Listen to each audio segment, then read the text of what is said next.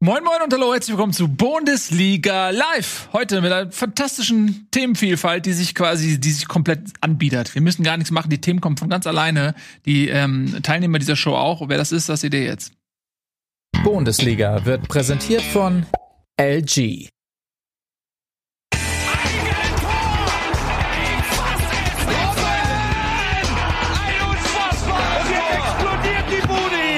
Kritisiert mir denn nicht zu viel. Das ist ein guter Mann. Schön, dass ihr da seid. Ich freue mich sehr, meine Damen und Herren. Ich möchte mich erstmal entschuldigen, ich sitze völlig auf dem falschen Platz hier. Ich finde mich überhaupt nicht zurecht. Ich weiß nicht, ob ich hier funktionieren kann. Ich weiß nicht, ob ich hier richtig performen kann. Ähm, so performen wie die Eintracht aus Frankfurt. Äh, am Wochenende, das ist gleich unser erstes Thema. Vorher möchte ich aber meine fantastischen Gäste hier vorstellen. Ich denke, aus der Besenkammer. Herzlich willkommen, Etienne aus der Besenkammer. Hallo Nils Bohmhoff aus dem Studio. Hallo Tobias Escher. Hallo Nico Beckspin. Hallo Nico Beckspin aus dem geräumigen Schallplatten Raum, wo du immer hingehst, nee, wenn du mal eine schöne Schallplatte von Sam Cook hören möchtest. Ja, Druck, Drucker, Druckervertrieb. Wir ja. brauchen jemanden Drucker, sag Bescheid. Ähm, wie, wie geht's eigentlich deinem Drucker? Funktioniert ich der noch? Ich brauche keinen Drucker, ja. so viel kann ich schon mal sagen. Ich ja, hab, funktioniert der? Funktioniert, ja. Funktioniert. Ich hatte noch, noch einen zweiten Drucker, ähm, aber da waren die Tintenpatronen alle. Ach. Und da habe ich gedacht, so, ähm, erstmal friemel ich mir mein Bändchen hier raus. Da habe ich mir gedacht, so, ey, warum Tintenpatronen kaufen. Die sind voll teuer. Ich habe auch noch einen zweiten Drucker, habe ich einen zweiten Drucker angeschlossen. Das mache ich das jetzt immer. Ich kaufe immer einen neuen Drucker, wenn die Patronen alle sind. Äh, das aber nur am, am Rande. Ähm, lass uns mal direkt ohne ähm, viel umgequatschte zum Thema kommen, weil wir haben heute so viel zu besprechen und ich möchte nicht, dass am Ende die Zeit wieder ausgeht. Wir haben nämlich unter anderem ein ähm, ja von uns völlig korrekt vorhergesagten Sieg der Eintracht gegen Bayern München. Das ist nicht überraschend gewesen. Ja, wir haben das in dieser Show vorhergesagt, dass das passiert. Und so ist es dann auch eingetroffen. Deswegen wäre das jetzt auch geheuchelt von mir, wenn ich jetzt so täte, als wenn Etienne mir erklären müsste, warum das passiert ist. Aber für alle euch da draußen, die vielleicht nicht so viel Sachverstand mitbringen, lasst doch mal Etienne Gade jetzt erklären, warum die Eintracht gegen die Bayern gewonnen hat. Jetzt bin ich auch gespannt. naja, also ähm, ich finde, es waren zwei sehr unterschiedliche Halbzeiten. Und die erste Halbzeit war in der Tat sehr dominant von der Eintracht und sehr, sehr souverän mit äh, zwei äh, sehenswerten Toren.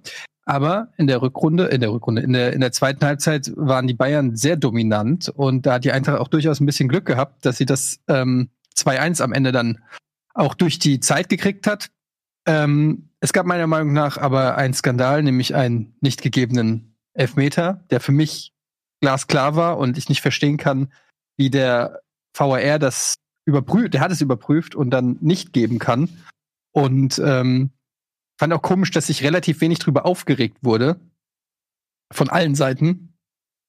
Ähm, was dem Ganzen so den Anschein gegeben hat, dass es ja schon gar nicht so schlimm war. Aber wie gesagt, dadurch, dass das Spiel am Ende nochmal so knapp wurde, hätte das wirklich ein sehr, sehr entscheidender äh, Fehler sein können. Ähm, Wurde es dann am Ende nicht, deshalb kann man es dann auch vielleicht leichter und schneller abhaken weil das wäre das 3-0 gewesen und ich glaube, dann wäre der Deckel drauf gewesen. War das, stand so das nicht schon 2-1? 3-1, 3-1 wäre es gewesen, mhm. sorry, ja, hast recht. Kannst du mich ruhig häufiger, ja. also wenn, wenn du unsicher bist, frag mich frag einfach. Frag ich dich. Ja. Ja. Ähm, ja, wie fandst du Younes? Ja, Younes war überragend. Ähm, ist, ja. Also, das ist ja bei allem so. Ähm, ich kaufe immer Sachen und wenn ich sie dann verkaufe, werden sie gut. Das ist bei Cryptocurrencies so. das ist auch bei Fußballern so. Äh, ich habe Younes ja auch bei Kickbase gekauft und dann habe ich ihn verkauft, weil er nicht gespielt hat und dann hat er auf, jetzt auf einmal dreht er auf. Ähm, ist sicher wie das Abend in der Kirche, er hat überragend gespielt. Ähm, nicht nur äh, wegen des Tores, was großartig war, sondern hat einfach auch gerade in der ersten Halbzeit gewirbelt und hat sich da irgendwie durchgetänzelt. Der hat richtig Bock gehabt. Jogi Löwe am Stadion, der möchte wahrscheinlich mit zur Euro fahren. Und wenn er so weiterspielt, dann wird er das auch. Aber der hat mir sehr gut gefallen. Das ist gerade ähm, seit seit Younes mit Kamada zusammen so so ein Doppelzehn spielt, sind die zu meinem Leidwesen, weil ich ähm, Jovic bei Kickbase gekauft habe. Leider sehr erfolgreich, so dass es keinen Grund gibt, die Mannschaft ähm, umzubauen. Ja, also das funktioniert echt gut. Ja, ja, der war sehr stark, sehr, ähm, wie auch schon in den vergangenen äh, Partien, aber halt auch mit einem absoluten wahnsinnig guten Traumtor, da den da in den Winkel dazu zu ballern. Ähm, ich fand es auch bemerkenswert, weil ja auch bei der Eintracht einige Spieler, die in letzter Zeit gut in Form waren, gefehlt haben. Klar, bei den Bayern natürlich auch, brauchen wir nicht drüber reden. Müller weg, Pavard weg, ähm, Gnabry weg. Aber auch bei der Eintracht mit Sil ohne Silver, Durm und So Ähm, du hast gemerkt, Jovic, die ganze Diskussion, warum er noch nicht Startelf spielt oder so, finde ich, hat man schon dann gesehen, dass dem da noch so ein bisschen äh, was fehlt. Er hat zwar viel gearbeitet für die Mannschaft, hat aber nicht die Gefahr ausgestrahlt und die Quirligkeit von einem äh, Silver. Ähm, Rode war nicht so gut wie So und Touré war nicht so gut wie Durm und trotzdem hat es für die Bayern gereicht und damit komme ich jetzt auch zur Antwort auf deine Frage. Man hat natürlich schon gemerkt, dass die Bayern eine äh, anstrengende Phase zurzeit haben in äh, das ist ja auch kein Geheimnis. Und das war ja auch der Grund, warum du das predicted hast mit Champions League, mit äh, ähm, Club äh, EM, WM, Club WM und äh, Verletzungssorgen und so weiter. Und generell nicht so eine Saison, wo man sagen kann, die Bayern hauen jeden hier weg, sondern man hat es ja auch schon beim Spiel gegen Bielefeld gesehen, dass die Bayern verwundbar sind, gerade nach hinten äh, wieder ähm, 2-0 Führung aufholen mussten oder versucht äh, haben ähm, gegen Bielefeld ja auch schon in Rückstand geraten. Also die Bayern sind zurzeit verwundbar. Die Eintracht, und das habe ich ja gesagt, ist, ähm, das ist nicht Glück oder so, sondern die haben einfach eine richtig gute Qualität im Kader, solange sich da keiner verletzt und tatsächlich auch dann den einen oder anderen ersetzen können, wenn er dann fehlt. Ja, und jetzt äh, ist schon krass. Also ich weiß ehrlich gesagt gar nicht, das, das fühlt sich total surreal an, muss ich wirklich sagen, weil ja, also ich wenn ich überlege, was man teilweise sogar noch für Punkte hat liegen lassen, ich weiß, andere Mannschaften lassen auch Punkte liegen, aber da waren schon ein paar dabei, dann hätte die Eintracht, wäre safe richtig dick drin im, im, im Rennen um die Meisterschaft. So, das ist einfach, ich traue mich das gar nicht zu sagen, aber es ist, es ist, was willst du denn? Also, es ist einfach krass. Und ähm, dass die Champions League nicht nur einfach ein Traum ist, sondern einfach, wir sind sechs oder wie viele Punkte? Drei, vier, fünf, fünf, sechs, fünf, fünf. Punkte von einem nicht-Champions League-Platz entfernt. Zehn Tage vor, vor äh, jetzt kommen Bremen und Köln, kannst du das Polster aufbauen und dann kommen Gladbach, Leipzig und Dortmund.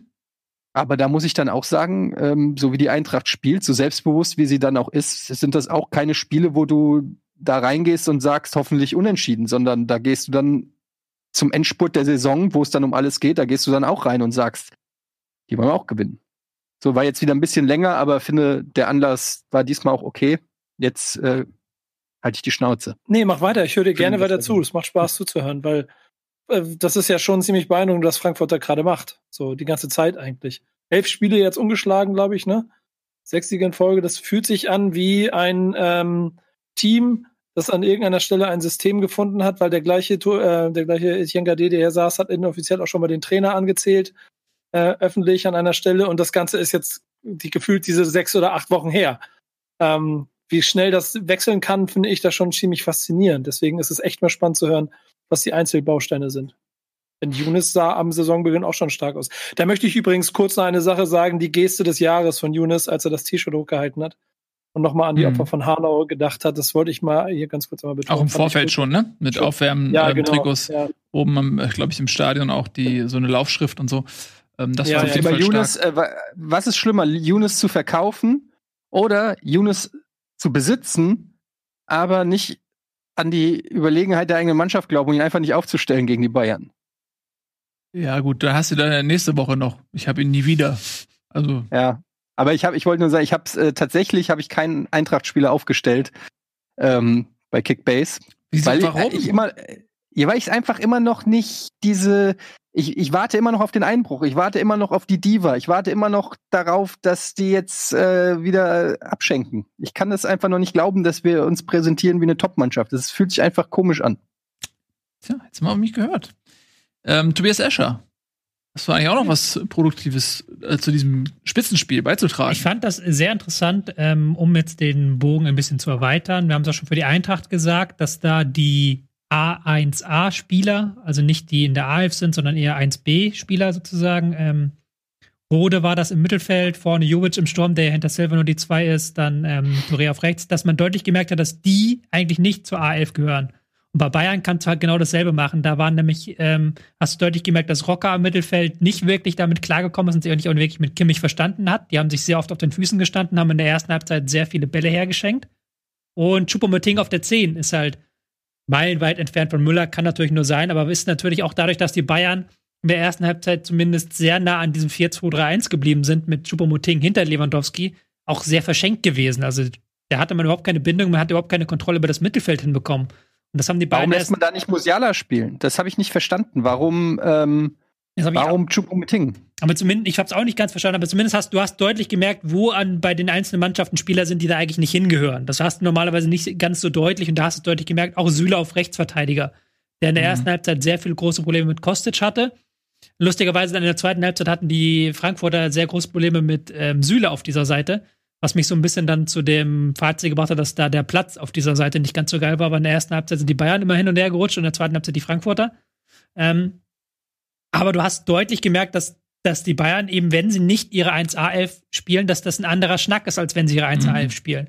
Zweite Halbzeit war dann ein ganz anderes Ding, als dann Goretzka und Kimmich im Mittelfeld eine bessere Aufteilung hatten, als sie da sehr viel mehr Kontrolle drin hatten und auch sehr viel mehr zweite Bälle gewonnen haben. Da ist ja Frankfurt nicht mehr wirklich hinten rausgekommen, auch weil sie dann zeitweise mit zu viel Respekt agiert haben, sich weit hinten reingestellt haben. Aber die Bayern können eben auch selbst in der Liga nur diese Top-Leistung abrufen, wenn sie wirklich mit dieser 1A11 spielen. Und das können sie derzeit nicht durchgehend, weil die einfach drei Spiele, die, äh, weil sie jede Woche zwei Spiele haben, Mhm. ähm, seit Wochen. Und dann theoretisch Spieler schonen müssen, beziehungsweise die Spieler auch wie Koretzka jetzt aus einer ähm, Viruspause zurückkommen. Mhm. Ja. So sieht das aus. Äh, harte Zeiten gerade für die Bayern und äh, die werden jetzt auch nicht weniger, weil die Champions League äh, steht vor der Tür. Da kannst du dir kein, ähm, keine halben Sachen erlauben. Bei der Bundesliga haben sicherlich gedacht, okay, wir haben ein bisschen Vorsprung, ne? kann man sich ein bisschen Kräfte schonen, aber dieser Vorsprung ist jetzt auch weg. Ich glaube, dass ähm, Leipzig zumindest mal Leipzig, Frankfurt und Wolfsburg würde ich vielleicht auch unterstellen, dass sie irgendwie so ein bisschen im Hinterkopf noch schielen. Aber Die haben Leipzig sieben Punkte auf Bayern, Frankfurt und Wolfsburg. Ich muss einmal kurz. ja, die haben sieben Punkte und Wol- äh, Leipzig zwei, ne? Mhm. Und äh, ich glaube, dass Leipzig komplett im Verfolgermodus jetzt ist. So, also die Saison ähm, äh, verdichtet sich so langsam. Und ähm, die haben, die, die Bayern haben sie rankommen lassen. Und ich glaube schon, dass Leipzig ähm, in der Bundesliga alles versuchen wird, um eben so Niederlagen wie jetzt gegen Mainz oder so zu vermeiden. Mhm. Weil die jetzt an einem, an einem anderen Punkt sind. Die sehen wieder Ja. die Meisterschaft. Ich meine, Frankfurt war jetzt der erste wirklich starke Gegner der Bayern, der die Schwächen ausgenutzt hat. Weil dass sie in der ersten Halbzeit, gerade in der ersten halben Stunde, nicht 100% wach sind, das hatten sie ja öfters. Es gab ja. im Dezember diese Phase, wo sie ganz oft äh, in Rückstand geraten sind. Und jetzt war halt erstmals ein Gegner da, der diese Fehler so weit ausgenutzt haben, dass sie sich verdient eine 2-0-Führung er erarbeitet haben. Und man hat auch wieder deutlich gemerkt, dass die Bayern nicht hundertprozentig genial vorbereitet waren. So Süle gegen Kostic hat so ein bisschen so ein, das war so ein Mismatch. Da hat der Kostic einige Male Süle nicht gut aussehen lassen.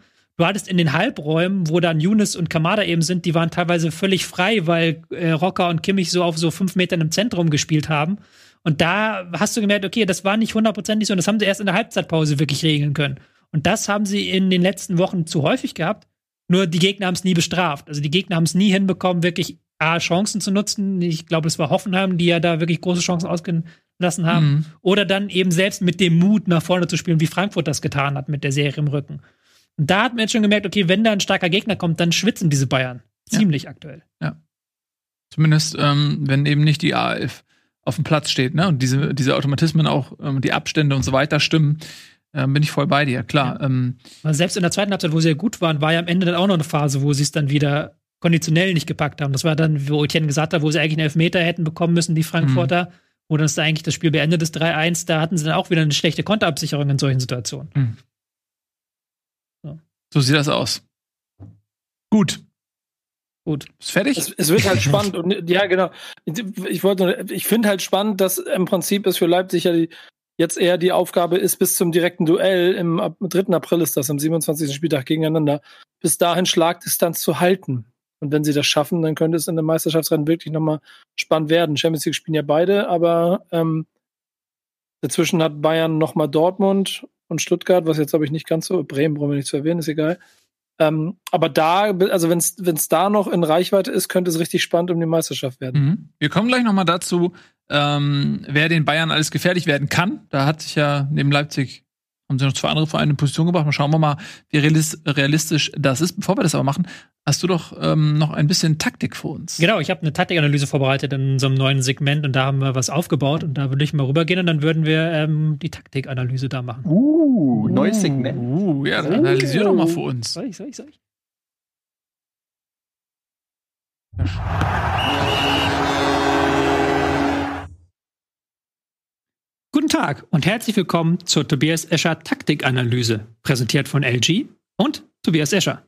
Mein Name ist Tobias Escher und ich werde Ihnen heute die Vorteile des 3-für-3-Systems präsentieren. Ein System, das derzeit der heiße Scheiß ist in der Bundesliga. Unter anderem nutzen es Teams wie der SC Freiburg oder auch Eintracht Frankfurt, die seit sie auf das 3-für-3-System umgestellt haben, noch ungeschlagen sind in der Bundesliga und auf dem Weg sind, in die Champions League zu kommen. Dieses System werde ich Ihnen präsentieren an diesem LG OLED TV, der dank selbstleuchtender Pixel jede kleinste Bewegung ohne Farbverfälschung wiedergeben kann und perfekt damit geeignet ist für rasante Sportarten wie Fußball, dank weniger Unschärfe und Bildflimmern. Hier sehen Sie das 343 in seiner handelsüblichen Ausprägung. Es zeichnet sich aus dadurch, dass es drei Verteidiger hat, vier Mittelfeldspieler und drei Angreifer. So ist zumindest die Darstellung auf dem Papier. In der Praxis ist es aber enorm wandlungsfähig und die Mannschaft ist ständig in einem Fluss. Man kann mit diesem System, wenn der Gegner den Ball hat, ihn sehr früh anlaufen, sehr hoch pressen. Man kann sich aber auch sehr weit in die eigene Hälfte zurückziehen. Dann wird aus dem 3-4-3 schnell ein 5, 4, 1 mit fünf Verteidigern, vier Mittelfeldspielern, einem Stürmer. Man kann aber auch den Gegner sehr früh anlaufen. Dazu müssen die Außenspieler einfach vorschieben und man erhält ein System mit drei Verteidigern, zwei zentralen Mittelfeldspielern, zwei hochgeschobenen Außen und drei Stürmern. Mit diesem System kann man sogar eine gegnerische Fünferkette im Mann gegen Mann anlaufen und hat trotzdem immer noch fünf Spieler zur Absicherung dahinter. Diese Wandlungsfähigkeit in der Defensive ist das große Plus des Systems. Genau wie die Wandlungsfähigkeit das große Plus dieses LG OLED-TVs ist, der dank Alpha 9 Gen 3 4K AI-Technologie genau erkennt, ob Sie gerade einen Film schauen oder Sport und dann automatisch in den Sportmodus wechselt.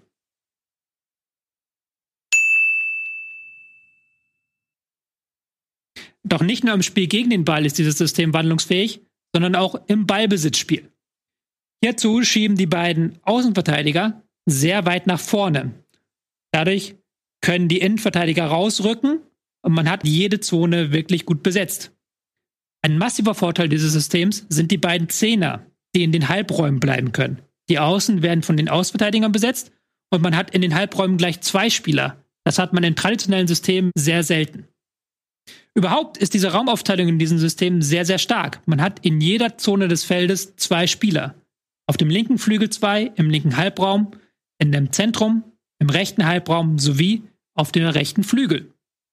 Dadurch kann man alle Bereiche des Feldes gleich gut besetzen und man kann auch immer wieder rumtauschen, ohne allzu viel Balance zu verlieren, wenn ein Spieler beispielsweise in eine andere Zone wechselt. Dieses enorm wandlungsfähige System feiert deswegen große Erfolge und Teams wie Frankfurt können nicht nur ohne Ball, sondern auch mit dem Ball sehr gute Ergebnisse abliefern. Das war die Tobias Escher Taktikanalyse, präsentiert von LG und Tobias Escher. Mein Name ist Tobias Escher und ich wünsche Ihnen einen schönen Tag.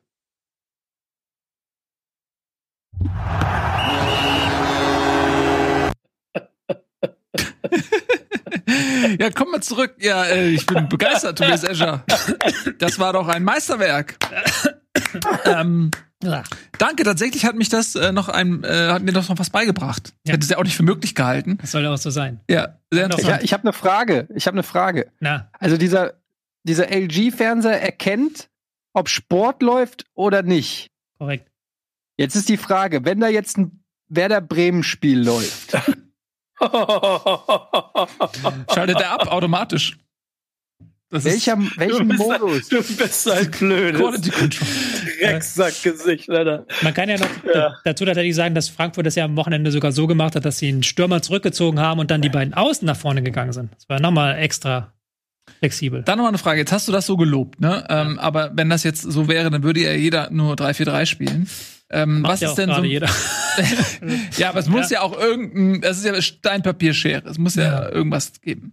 Ich, ich weiß nicht, ob es jetzt irgendwie, du kannst nicht sagen, dass es jetzt dieses eine System gibt, aber es gab so ein Spiel Wolfsburg gegen Freiburg, da hast du sehr gut gesehen, wo die Schwierigkeiten dieses Systems sind, nämlich, dass du eben nur zwei Männer im Mittelfeld hast, die sehr viel Raum abdecken müssen. Da kannst du gut gegen vorgehen. Das hat, da haben die beiden in der zweiten Halbzeit dann auch gut gemacht, als sie dann mit ähm, einen etwas vorstoßenden Goretzka gespielt haben und eben dann es immer wieder geschafft haben, da rein, da ist Goretzka, da müssen sich die beiden Sechser zusammenziehen und dann kann ich den Ball auf Außen wieder spielen. Das ist zum Beispiel eine Schwachstelle, dass du nur zwei Mann im äh, Mittelfeldzentrum hast, wohingegen du bei anderen Systemen drei Mann hast. Mhm. Und wenn du dann auch gerade die, wenn du mit fünf äh, Mann die Fünferkette anläufst, dann hast du auch ähm, Mittelfeld Klar. Unterzahl. Ähm, wenn du dann diese Fünferkette überspielt bekommst, und kriegst den Ball ins Zentrum, dann bist du da in Unterzahl. Genau. Und wenn du es dann schnell machst, Wenn die Außen halt so weit vorne sind, das hast du da bei einem anderen Verein gesehen, bei Werder Bremen am Wochenende, wenn die Außen so weit vorne sind und deine Dreierkette hinten nicht wirklich 100% gut spielt, dann kriegst du mal schnell vier, vier Dinger eingeschenkt. Da muss da halt wirklich dann auch in der Restverteidigung hinten, wie das dann so äh, auf Neudeutsch heißt, alles stimmen. also am Ende des Ich Tages, Angst vor Freitag. Freitag spielt Ich Werder Bremen gegen Angst. Eintracht Frankfurt, muss man dazu Ich erklären. habe wirklich Angst vor Freitag. du brauchst keine Angst haben. Du hast ja nichts mehr zu verlieren. Also, Nö, auch, äh, sportlich nicht, weil ich weiß, wir verlieren. Ich habe eher Angst vor dem Montag danach und dieser Dauerhäme von dem Typen aus der Besenkammer. Ich, ich finde, ich ha- verhalte mich wesentlich netter, als wenn die Eintracht scheiße spielt. Also ich sag, ich sag doch gar nichts. Also gut, jetzt war ein kleiner Spruch da mit dem Fernseher und so, aber ansonsten, Der war auch gut. Respekt. Also- also ansonsten hab ich ja- ich habe gedacht, du nimmst den Sportfilm-Witz aus dem Chat auf, aber du hast noch einen eigenen. Finde ich stark. Sehr habe ich, nee, hab ich nicht gelesen. Aber ähm, lass uns doch über Werder Bremen reden, wenn wir eh schon dabei sind. Wenn das eh die nächste Woche ist. Oder mal zerstört das jetzt hier die Abläufe? Ja, wir wollten ein bisschen, wir hatten ja eigentlich angekündigt, äh, dass wir jetzt mal ein bisschen den, Fußball den hier, ne? Titelkampf noch mal ein bisschen beleuchten. Vielleicht wollen wir das zuerst machen und dann, wenn, wenn der Abstiegskampf Ja, ja, heiß wird, dann gut. kommt Werder Bremen ja so oder so dran. Ähm, von daher Dann, dann mach mal. ähm, reden wir noch ein bisschen darüber. Ähm, also, okay, vielen Dank für diese, für diese Analyse zum 3-4-3-System. Dann lass uns mal über ähm, Leipzig als nächstes sprechen, weil die ja den Bayern ähm, hinten dran hängen. Spielen die denn auch ein 3-4-3-System? Leipzig? Ähm, eher selten. Also sie können es auch spielen. Die spielen ja eigentlich alles, wie wir das von Mhm. Julian Nagelsmann kennen. Die spielen das, was gerade anliegt. Am Wochenende hatte das tatsächlich auch sowas 3-4-3 ähm, Haftes, wobei sie mit Wang so als Halbstürmer gespielt haben und Olmo eher als 10. Aber was halt Leipzig auszeichnet, finde ich, ist gar nicht so sehr diese Offensivpower. Das klingt jetzt erstmal 3-0, klingt jetzt erstmal wahnsinnig geil. Ich habe es mir angeguckt über 90 Minuten am Wochenende. Ich fand, Leipzig war gar nicht so überlegen über weite Strecken, sondern Berlin war wirklich gut im Spiel am Anfang, haben sich gut gewehrt, haben auch, er hat auch gemerkt, dass halt diese Idee mit Klünter hinten in der Dreierkette zu spielen und Dardai, äh, zwei sehr schnelle Ha- äh, Verteidiger, dass das funktioniert hat und Leipzig hat gar nicht so viele Chancen gemacht. Leipzig hat ja auch keinen Torjäger momentan. Übrigens der Sohn, ne? Also da, da Ja, ist, der ist, ist der, der Sohn Sohn von, von- Paul da, dem Ja. Trainer. Das ist eine komische Situation. Ja, kann man auch mal fragen, wie gut das die anderen Spieler finden, aber das weiß ich nicht. Das ist dann eine andere spannende Frage. Aber ich, ich, kann nicht das- das ich Gefühl. kann- Achso. Entschuldigung, ich wollte nur kurz zu Ende sagen, ich hatte Ja, mach mal. äh, nicht das Gefühl, dass Leipzig offensiv ein riesen Feuerwerk abgebrannt hat, aber die haben schon wieder zu Null gespielt. Die haben schon wieder hinten kein Ding eingefangen, die haben schon wieder alle Spieler im Pressing, wenn es gegen nach vorne geschoben, die haben schon wieder den Gegner gut, äh, es gut geschafft, den Gegner aus dem eigenen Strafraum rauszuhalten. Vielleicht ist nicht ganz so gut wie in den vergangenen Wochen, aber allgemein sehr gut. Und ich glaube, das Mhm. ist so das Geheimnis, weswegen die da vorne sind, weil die sich defensiv enorm stabilisiert haben im Vergleich zur äh, vergangenen Saison. Mhm. Wenn sie jetzt noch einen Torjäger hätten, dann äh, wäre die Sache, glaube ich, noch wesentlich enger. Das ist das, was ähm, Leipzig tatsächlich fehlt. Ja, also die Bayern haben Lewandowski, Frankfurt hat einen ähm, ähm, Silva und wenn du willst auch noch einen Jovic, Wolfsburg hat einen Weghorst. Und ähm, äh, Leipzig hat das eben nicht. Paulsen ist kein klassischer Stürmer und Sörloth funktioniert noch nicht so, wie er es äh, wie es erhofft war. Ähm, äh, Schick hat man nicht verpflichtet. Der Leverkusen zumindest ab und zu, wenn er mal fit ist, auch mal treffen kann. Ähm, ja, wenn sie da noch jemanden dieses Kalibers hätten, dann ja, also wenn die, wenn die sich jetzt zum Beispiel einen Jovic oder so geliehen hätten, dann wären sie, glaube ich, noch ein bisschen gefährlicher. Da gebe ich dir völlig recht. Ähm, Sa- Sabitzer ist jetzt mit fünf Toren der Top-Torjäger. Ja. Großartiges Tor, aber ähm, wenn du das natürlich vergleichst mit Wechhorst 14 Tore, Silva 18 Tore, Haaland 17 Tore und Lewandowski 26, glaube ich, mittlerweile, ist das schon. Aber das kann ja auch Vorteile haben. Es kann Ja. ja, auch einen Vorteil haben, wenn du nicht die gesamte Torlast auf einen äh, abwälzt, sondern ähm, auf mehreren Schultern. Und bei, bei Leipzig ist es ja nun so, dass da fast jeder irgendwie momentan auch torgefährlich ist. Mukiele mit drei Toren dieses Jahr schon, Sabitzer, ähm, Orban. Also klar, das sind jetzt nicht, die sind dafür nicht geholt worden, dass sie ähm, Tore schießen. Aber du hast halt nicht diesen einen Spieler, wo du sagst, da, äh, den Ball nach vorne und der richtet's schon, sondern es, es macht Leipzig dadurch ja auch so ein bisschen unberechenbar, würde ich sagen. Ja. Und ähm, du hast vor allen Dingen eine enorme Gefahr nach Standardsituation.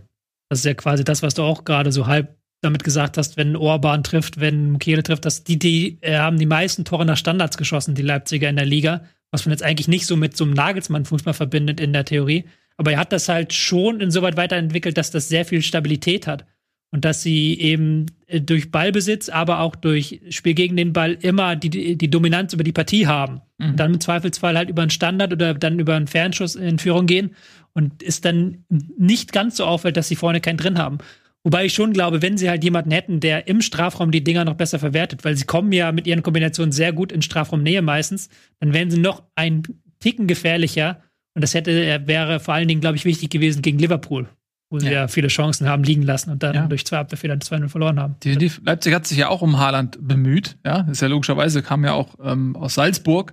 Ähm, natürlich haben die sich bemüht, haben ihn nicht bekommen, aber wenn man sich mal vorstellte, sie hätten ihn bekommen, ja, ähm, und man muss auch bedenken, bevor er nach Dortmund kam, er hatte Haaland jetzt nicht den ähm, Stand, den er jetzt hat, den Status. Ähm, also der ist natürlich explodiert in Dortmund, aber er kam aus Salzburg. Er war ein hoffnungsvolles Talent mit viel Vorschusslorbeeren, aber er war jetzt nicht der Typ, ähm, ja, der, der sich in der Bundesliga bei einem Schützenverein schon so ähm, krass durchgesetzt hatte. Und wenn er jetzt wirklich nach Leipzig gegangen wäre, glaube ich, dann, dann wäre Leipzig noch mal eine andere äh, Hausnummer diese ja. Saison. Ja, aber es ist alles nicht passiert. Von daher ähm, sind die Leipziger derzeit nur auf dem zweiten Platz. Aber ich finde, bei Leipzig siehst du, dass sie eben auch durch dieses Nagelsmann-System durch diese äh, Flexibilität, dadurch, dass sie ähm, ständig eine neue Truppe auf, aufs Feld schicken, dass sie eben ja den Vorteil haben, dass sie Ausfälle vielleicht auch ein bisschen besser kompensieren können, weil sie in der Spitze nicht die Qualität haben wie die Bayern, aber in der Breite dafür ein bisschen mehr Qualität. Und ähm, man merkt, dass in der Champions League, wenn die Bayern ihre A11 spielen lassen, dann sind die Bayern natürlich äh, ganz vorne mit dabei, als amtierender Champions League-Sieger sowieso. Und bei Leipzig merkst du dann aber, dass in der Spitze die Qualität fehlt. Das hast du gegen Paris letztes Jahr gemerkt. Da haben sie eigentlich keine Chance gehabt im Halbfinale. Und du hast es jetzt gegen, äh, gegen Liverpool wieder gemerkt, äh, wo sie nicht so schlecht waren, aber wo am Ende Liverpool, die in der totalen Krise sind, trotzdem das Spiel am Ende souverän gewonnen haben. Ähm, also da ähm, merkt man einfach, dass Leipzig, wie gesagt, da auch noch Luft nach oben hat. Aber in dieser Bundesliga-Saison, wo eben die Bayern was anbieten, kann ich mir vorstellen, dass so ein Team wie Leipzig tatsächlich jetzt auch einen Lauf kriegt mhm. und am Ende den Bayern gefährlich werden könnte. Ja. Und Du hast schon gesagt, Kadertiefe. Also die 1A11, glaube ich, auch bei Bayern ist, ist besser als bei Leipzig. Deswegen würde ich auch an Leipzig-Stelle nicht unbedingt alles auf dieses direkte Duell im April setzen. Ja. Aber die 1B11 von Leipzig, wie war ja am Wochenende auch eigentlich eine 1B11. Huang, der kaum eine Rolle gespielt hat bis in der Saison. Mhm. Paulsen, habt ihr auch schon gesagt, der eigentlich momentan hinter Kunku mit dem spielerischen Ansatz ähm, hinterher ist. Und sie haben es trotzdem sehr souverän am Ende mit 3-0 äh, nach Hause gebracht. Das ist schon ein Unterschied im Vergleich zu den Bayern, wo du das sofort merkst, wenn da auch nur ein Spieler ausgetauscht wird. Mhm. Ja, ganz genau.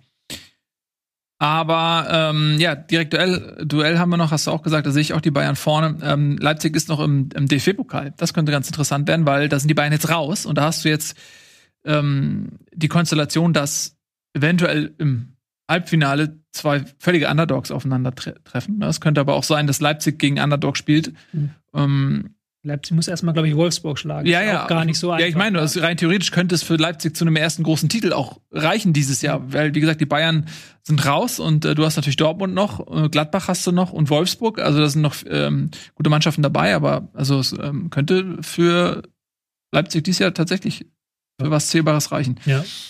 Glaubt ihr, nochmal bevor wir in die Werbung gehen, dann können wir das Segment abschließen, glaubt ihr, dass Wolfsburg und Frankfurt noch irgendwie da reinrutschen können ganz vorne? Sind natürlich die Mannschaften mit dem größten Momentum momentan. Nochmal, wie war die Frage? Glaubt ihr, dass Wolfsburg und Frankfurt in das Meisterrennen noch reinflutschen könnten? Das ist schwierig. Sieben Punkte, aber äh, Frankfurt ist ja jetzt seit wie vielen Spielen ungeschlagen? Du weißt besser, seit elf. Wolfsburg elf, seit genau. acht. Ja, es hängt so ein bisschen auch, glaube ich, von den direkten Duellen ab, die da einfach noch passieren. Und äh, da, da klauen sich natürlich die Mannschaften auch gegenseitig noch viele Punkte. Ähm, also ich, ich würde es jetzt nicht natürlich, man kann es nicht komplett ausschließen, weil die Bayern auch momentan einfach nicht so stark sind. Und jetzt wieder, jetzt fliegen sie gerade wieder äh, wegen Champions League durch die Gegend. Also die kommen ja auch nicht mal in so einen in, in so eine Erholungsphase, wo du sagen kannst, ja, danach können die nochmal neu angreifen. Also das wird jetzt für die Bayern auch bis zum Ende auch so ein, äh, ja, nicht einfach. Wenn sich da jetzt noch einer verletzt äh, von, der, von der vermeintlichen A11, schon möglich. Und ähm, Wolfsburg, wenn wir da gleich drüber reden, wirken, die wirken halt auch unfassbar selbstbewusst, haben auch, glaube ich, keine Mehrfachbelastung mehr. Also es könnte noch eng werden, aber ich, also es ist für mich trotzdem eigentlich unvorstellbar, dass außer Leipzig da noch irgendjemand ein Wörtchen mitredet. Das ist einfach lässt meine Vorstellungskraft nicht zu. Nico, willst du noch was dazu sagen? Ja, das finde ich hochspekulativ, denn bei beiden Mannschaften habe ich bisher die ganze Saison äh, darüber nicht äh, erwartet, dass sie so lange so erfolgreich bleiben. Denn beide haben unheimlich viel unentschieden gespielt, sind beide aber auch die Mannschaften mit den wenigsten Niederlagen, damit eigentlich ja ganz klar Kandidaten für oben mitspielen. Ähm, aber sieben Punkte aufholen auf Bayern München, egal was Bayern München macht, ist relativ unrealistisch. Also ich äh, erinnere mich noch an Leipzigs, äh, Wolfsburgs letzte Meisterschaft. Äh, da war das ähnlich. Da kamen die auch so ein bisschen aus dem Nix. Es gab auch mal Stuttgart, ich glaube 2007, bei denen das auch ähnlich war, die man lange nicht auf dem Zettel hatte, die sich aber in so einen Rausch gespielt haben, in eine Selbstverständlichkeit des Siegens gespielt haben, dass sie am Ende oben standen, obwohl niemand damit gerechnet hat. Die Verhältnisse haben sich jetzt noch mal ein bisschen geändert. Die, ähm, sag ich mal, die Bayern und der Rest der Liga sind noch weiter auseinander und auch Leipzig ähm, zieht so ein bisschen dem Rest davon und Wolfsburg und Frankfurt spielen beide am absoluten Limit. So, die hatten in den letzten zwölf Spielen oder so kaum eine Schwächephase, auch was, was die Punkteausbeute angeht. Sodass es natürlich auch sein könnte, dass die vielleicht auch noch mal ein Problem bekommen. Die haben natürlich beide keine hm, Doppel- oder Dreifachbelastung, aber wenn du vielleicht Pech hast und es verletzen sich drei, vier Schlüsselspieler, das weißt du nie. Also das, deswegen, ähm, klar, wenn die jetzt so auf diesem Niveau weiterspielen, ich glaube schon, dass die Bayern noch mal sieben Punkte anbieten. Das kann ich mir schon gut vorstellen, wenn sie in der Champions League weiterspielen und weiterhin die Spieler ähm, regelmäßig unter hoher Belastung sich auch verletzen, kann ich mir vorstellen. Aber ich glaube, ähm, die Meisterschaft wird zwischen Bayern und Leipzig entschieden. Das ja. ist daran, glaube ich. Ich glaube halt, Aber um mal, ja. Sag du? Ne, nur um, um, um die Worte von Adi Hütter vor dem Spiel nochmal wiederzugeben. Ähm, es ist schwerer, mit Eintracht Frankfurt in die Champions League zu kommen, als mit Bayern Meister zu werden. Das würde ich unterschreiben. Ich glaube, dass Frankfurt noch ein bisschen verletzungsanfälliger ist. In dem Sinne, dass wenn da einzelne Spieler ausfallen, das hat man ja am Wochenende schon gemerkt, Rode ist eigentlich ein Stammspieler, aber er hat halt nicht die, die Form gerade wie So. Ähm, Silva ist vorne eigentlich unersetzbar. Lass da zwei Säulenspieler ausfallen, dann hast du ein Problem. Wolfsburg hat mich da so ein bisschen mehr überzeugt. Klar, wenn da ein Arnold oder ein, Schla ein Schlager konnten sie auch schon ersetzen. Wenn Arnold zum Beispiel wegbricht oder Wechos, dann haben sie ein mhm. großes Problem. Aber haben ja zum Beispiel auch äh, Pongracic in der Abwehr ersetzt bekommen, haben Baku eine Reihe nach vorne geschoben. Ja. Babu hat da überhaupt keinen Fehler bisher sich geleistet. Brekalo haben sie auch noch auf der Halde, da haben sie vielleicht den etwas tieferen Kader. Aber es stimmt schon, es wäre ein Longshot, sagen wir es mal so. Ja. Wenn mich jetzt jemand dazu zwingen würde, zwischen den beiden zu entscheiden, glaube ich schon, dass so ein Magath-Wolfsburg-Ding wiederholbar ist. Aber auch nur, wenn die Bayern richtig abstürzen und Leipzig auch mehr federn lässt, als man ja vermutet. Ja, um sowohl Wolfsburg als auch Frankfurt, die haben ja nicht nur diese Karotte, äh, Karotte Meisterschaft oder so, sondern äh, die Karotte Champions League, das ist ja die, die naheliegende ja. und, die, und äh, die Plätze müssen verteidigt werden. Das heißt, es gibt auch gar keinen Grund, irgendwas abzuschenken oder so, ähm, weil du hast Leverkusen, Dortmund und Gladbach, die da lauern. Gladbach ist äh, mit neun Punkten ähm, fast schon abgeschlagen, weil der muss ja erstmal die neun Punkte, wie, wie willst du die aufholen derzeit, ja? Und deswegen ist Gladbach für mich fast schon raus aus dem Champions League-Rennen. Dortmund ähm, und Leverkusen sind noch eher im Rennen. Wobei ich bei Dortmund auch noch mehr Potenzial nach oben sehe. Also ich glaube, dass ähm, so diese Schwächeperiode, die Dortmund angeboten hat, dass die auch irgendwann vielleicht noch mal enden kann vielleicht jetzt auch mit so einem Erfolgserlebnis gegen Schalke, wenn die mal ins Rennen kommen, wenn die vielleicht häufiger mal 1-0 in Führung gehen und nicht immer im Rückstand daherlaufen, was, wo sie sich schwer tun, wenn sie dann gegen eine kompakt stehende defensive Mannschaft anrennen und so weiter. Ähm, da kommen auch noch direkte Duelle. Also Dortmund wird auch ähm, sehr daran interessiert sein, ihr direktes Duell mit Frankfurt zum Beispiel zu gewinnen. Das ist ein Sechs-Punkte-Spiel und so weiter. Ja. Äh, also die, die wollen beide auf jeden Fall ähm, die Champions League in erster Linie mal verteidigen, ja. Ich, ich glaube auch, dass, ähm, Entschuldigung, willst du noch was nee, dazu sagen? Ich ähm, ich glaube auch, dass Dortmund da von hinten nochmal ordentlich Druck machen wird, weil das war, glaube ich, eine wichtige Woche, die auch so ein Saisonchanger sein kann mit dem Sieg gegen mhm. Sevilla und gegen ähm, auf Schalke. Aber danach, äh, darüber werden wir nach der Werbung reden. Genau so machen wir das. Ähm, da wartet noch einiges auf euch hier, Leute. Macht mal ein bisschen Werbung jetzt, wir sind gleich zurück. Gegen die Füße hoch so lang. Tschüss.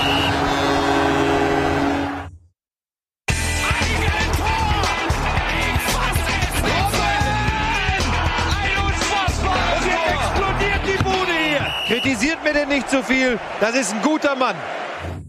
Herzlich willkommen zurück, Bundesliga Live, meine Damen und Herren. Wir reden über Spitzenfußball in der Bundesliga und sind jetzt beim Derby angekommen. Da ist zumindest Spitzenfußball einseitig geboten worden. Nicht von Schalke 04. Das wäre auch überraschend äh, gewesen. Souveräner Sieg der Dortmunder, die bereits in der Champions League ein Ausrufezeichen setzen konnten und haben das jetzt auch ja im wichtigsten Spiel der Saison, kann man so sagen, ähm, zumindest wenn man Dortmunder ist, äh, wiederholt. Es tat einem fast schon leid, diese Schalker Mannschaft, oder? Weil ich Ja. fand, sie hatten es gar nicht, sie hatten gar nicht so schlecht an, angefangen. Bin da sehr gespannt nachher auf Nikos äh, Einschätzung, der ja am Herz der Schalker Kurve ist, Mhm. Puls der Schalker Kurve steht. Ähm, aber ich hatte das Gefühl, dass die gar nicht, die sind gar nicht schlecht reingekommen ins Spiel, die haben gut gestanden und bis halt, und da, da hatte Dortmund auch keine riesige Chance in der Anfangsphase, sondern Dortmund hat sich, wie man das kennt, sehr schwer getan, viel quer, viel hin und her. Und sie haben halt wirklich diesen Fehler von Stambuli war es, glaube ich, der diesen katastrophalen Fehlpass gespielt hat, haben, sie, Mhm. haben die Dortmunder gebraucht, um dann auch diese mentale Last abzufedern. Und dann hatte Schalke noch mal kurz nach der Pause auch noch mal so eine Phase, wo sie halt wirklich nach vorne gegangen sind, alles nach vorne geworfen haben und dann dieses 3-0 in diese Phase rein und dann war es war es gegessen. Aber ich fand, sie haben zumindest gekämpft, aber die Qualität reicht einfach nicht. Wenn du dann solche Fehler machst wie von Stambuli oder wenn du auch Haaland, so geil dieser Seitfeldzieher war, das war ein super krasses Tor. Aber selbst ich als Verteidiger mit Kreisklasse-Erfahrung kenne die goldene Regel, wenn der Gegner zum Fallrückzieher ansetzt, dann geh, äh, zum Seitfallzieher ansetzt, dann gehst du einfach rein in den Mann, weil dann wird immer offensiv voll gepfiffen, Ja. wenn er nah genug an dir dran ist. So. Ja. Aber wenn du drei Meter davon entfernt bist von deinem Gegenspieler, klappt das natürlich nicht und dann kann er so ein geiles Tor erzielen. Ja, so sieht's aus. Aber dass die fehlende Qualität ursächlich ist für Schalker Niederlagen, ist jetzt auch nicht erst eine Erkenntnis des 22. Spieltags, sondern das wissen wir alle. Ähm, sie hauen sich rein, sie machen. Ähm, also der Wille ist ungebrochen, aber man merkt, finde ich, dann auch teilweise so eine Verzweiflung. Ne? Also sie, sie, wirf, also sie, sie geben sich Mühe bis zur letzten Minute, aber sie wissen eben auch um ihre Situation, sie wissen um die fehlende Qualität, sie wissen auch, dass sich das Woche für Woche wiederholt, dieses Drama und dann auch noch in einem Derby. Also ich glaube, die, diesen Text werden wir noch häufiger hören können über Schalke, dass es letztendlich dann an dieser Qualität scheiterte. Aber fairerweise muss man dann da auch sagen, wenn du Dortmund an einem guten Tag erwischt, dann ist auch unabhängig von dieser Krise, die Schalke durchmacht, Dortmund Favorit und man kann auch trotzdem dieses Spiel verlieren.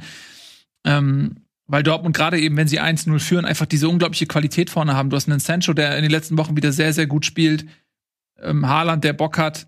Und wenn du, ja, wenn du dann aufmachen musst und, und gibst den Platz und, und Sancho geht hinten in, in Strafraum ins 1 gegen 1 und so weiter, es ist halt ähm, äh, dann auch schwierig, solche Leute zu verteidigen. Aber ich finde, man hat auch gemerkt, so, obwohl keine Zuschauer da waren, wie sehr dieses Derby dann trotzdem noch Stellenwert hatte, bei den Spielern auch. Mhm. Also, Ja, ich fand das, ich fand das krass, als die Dortmunder am Ende in die Kurve gerannt sind und äh, da ähm, hier Dings, Mhm. Hände hoch und so, hm, ähm, obwohl da ja niemand stand, also so symbolisch für die Fans. Und auch wie die sich gefreut haben, fand ich schon irgendwie, fand ich auch cool, dass die, dass das auch ohne Live-Publikum immer noch diesen Stellenwert hat. Und das ist eigentlich auch schon fast ein bisschen schade, muss man sagen. Bei aller Häme, die wir auch haben, äh, und auch zu Recht haben gegenüber Schalke, ist das schon auch etwas, dieses Derby Dortmund-Schalke ist auch schon immer eines der Highlights oder zweimal ein Highlight pro Saison. Das kann einem dann auch schon mal fehlen. das wird einem definitiv fehlen. Auf jeden Fall. Ich glaube auch, das wird den ähm, Dortmundern fehlen. Weil das ist deren Meisterschaft. So, wenn du nicht Meister werden kannst, dann suchst du dir das nächstbeste. Und für Dortmund ist es ein Derby-Sieg. Mhm. Und ich glaube auch, dass jetzt vielleicht der ein oder andere Dortmund-Fan sagt, so geil, steigen die mal ab und danach merken die so, shit. Ja, also Spider-Man ist auch nur so groß wie sein größter Rivale. So. Na, ist ja so. Und wenn dir, wenn dir Schalke fehlt, der fehlt dir, also das Dortmund wird, wird das fehlen, definitiv. Wer, wer ist denn der größte Rivale von Spider-Man? Schnatzel. Ja. Kennst du nicht, Schnatzel. oder was? Doch, aus den ersten drei Teilen. Ja, der hat, ich meine, welcher, welcher Bösewicht hat jemals drei Teile bekommen? Niemand, außer Schnatzel. Ja, Schnatzel ist der einzige dreiteilige Der krasseste. äh, Antagonist der Marvel-Geschichte. Kann ich mich gut dran Ja. erinnern. Waren sehr harte Drehs damals, als ich dabei war noch. Ja. Hm, In der Rolle des Peter Parker. Ja. Ähm, Nico, du bist so still. Ich, du hast ja den direkten Draht. So. Und ich habe jetzt wieder mitbekommen, dass auf Schalke haben sie ja schon vor dem Spiel die ein paar Fans, ich weiß nicht, ob die jetzt der Ultraszene angehören oder ob das einfach nur irgendwelche Typen waren, haben das ähm, Teamhotel, ich will nicht sagen gestürmt, aber haben die Mannschaft zur Rede stellen wollen. Dann nach dem Spiel gab es auch Szenen um die Arena. Also ich glaube, da kocht langsam was über. Also, das ist doch vollkommen logisch, oder? Das ist einer der stolzesten Vereine in der Bundesliga mit unheimlich stolzen Fans, die mit Ohnmacht zugucken müssen aufgrund von Corona-Entfernungen, wie ihr Verein in den Abgrund geht. Mich wundert es eh, dass da bisher so wenig passiert ist. Und sie haben ja wohl das äh, Hotel de, der Mannschaft äh, aufgesucht. Die Mannschaft und die, die Verantwortlichen haben es ja dann außer äh, ohne Polizeieinsatz quasi geklärt bekommen und sind dann aber quasi nach dem Derby fast schon obligatorisch ja auch nochmal eingefangen worden. Ich glaube aber, und das ist so ein bisschen das, was ich von, von meinem guten Freund Pillard, äh, mit dem ich ähm, für unser Podcast-Format auch immer über HSV, äh, über Schalke und Werder rede, ähm, so Bitte mitgenommen. Den HSV dass nicht in einem Atemzug mit Schalke und Werder. Ja, sehr gut. Aber bald, bald kannst du ja vielleicht wieder Schalke und HSV in einem Atemzug nennen. Ja, oder Bremen und HSV, mein Freund. Noch ist das Ding nicht durch, ne? ja, sehr gut. Ähm, aber der, der, um zurück zum Thema zu kommen, ähm, da setzt, glaube ich, langsam die Resignation ein, weil das, was ähm, alle sich im Moment ausrechnen können, zeigt sich. Also Mainz will mitspielen, Schalke schafft es einfach nicht und ich glaube, da setzt jetzt die bittere Erkenntnis ein, dass es nicht reicht und dass es dann noch vorbei ist.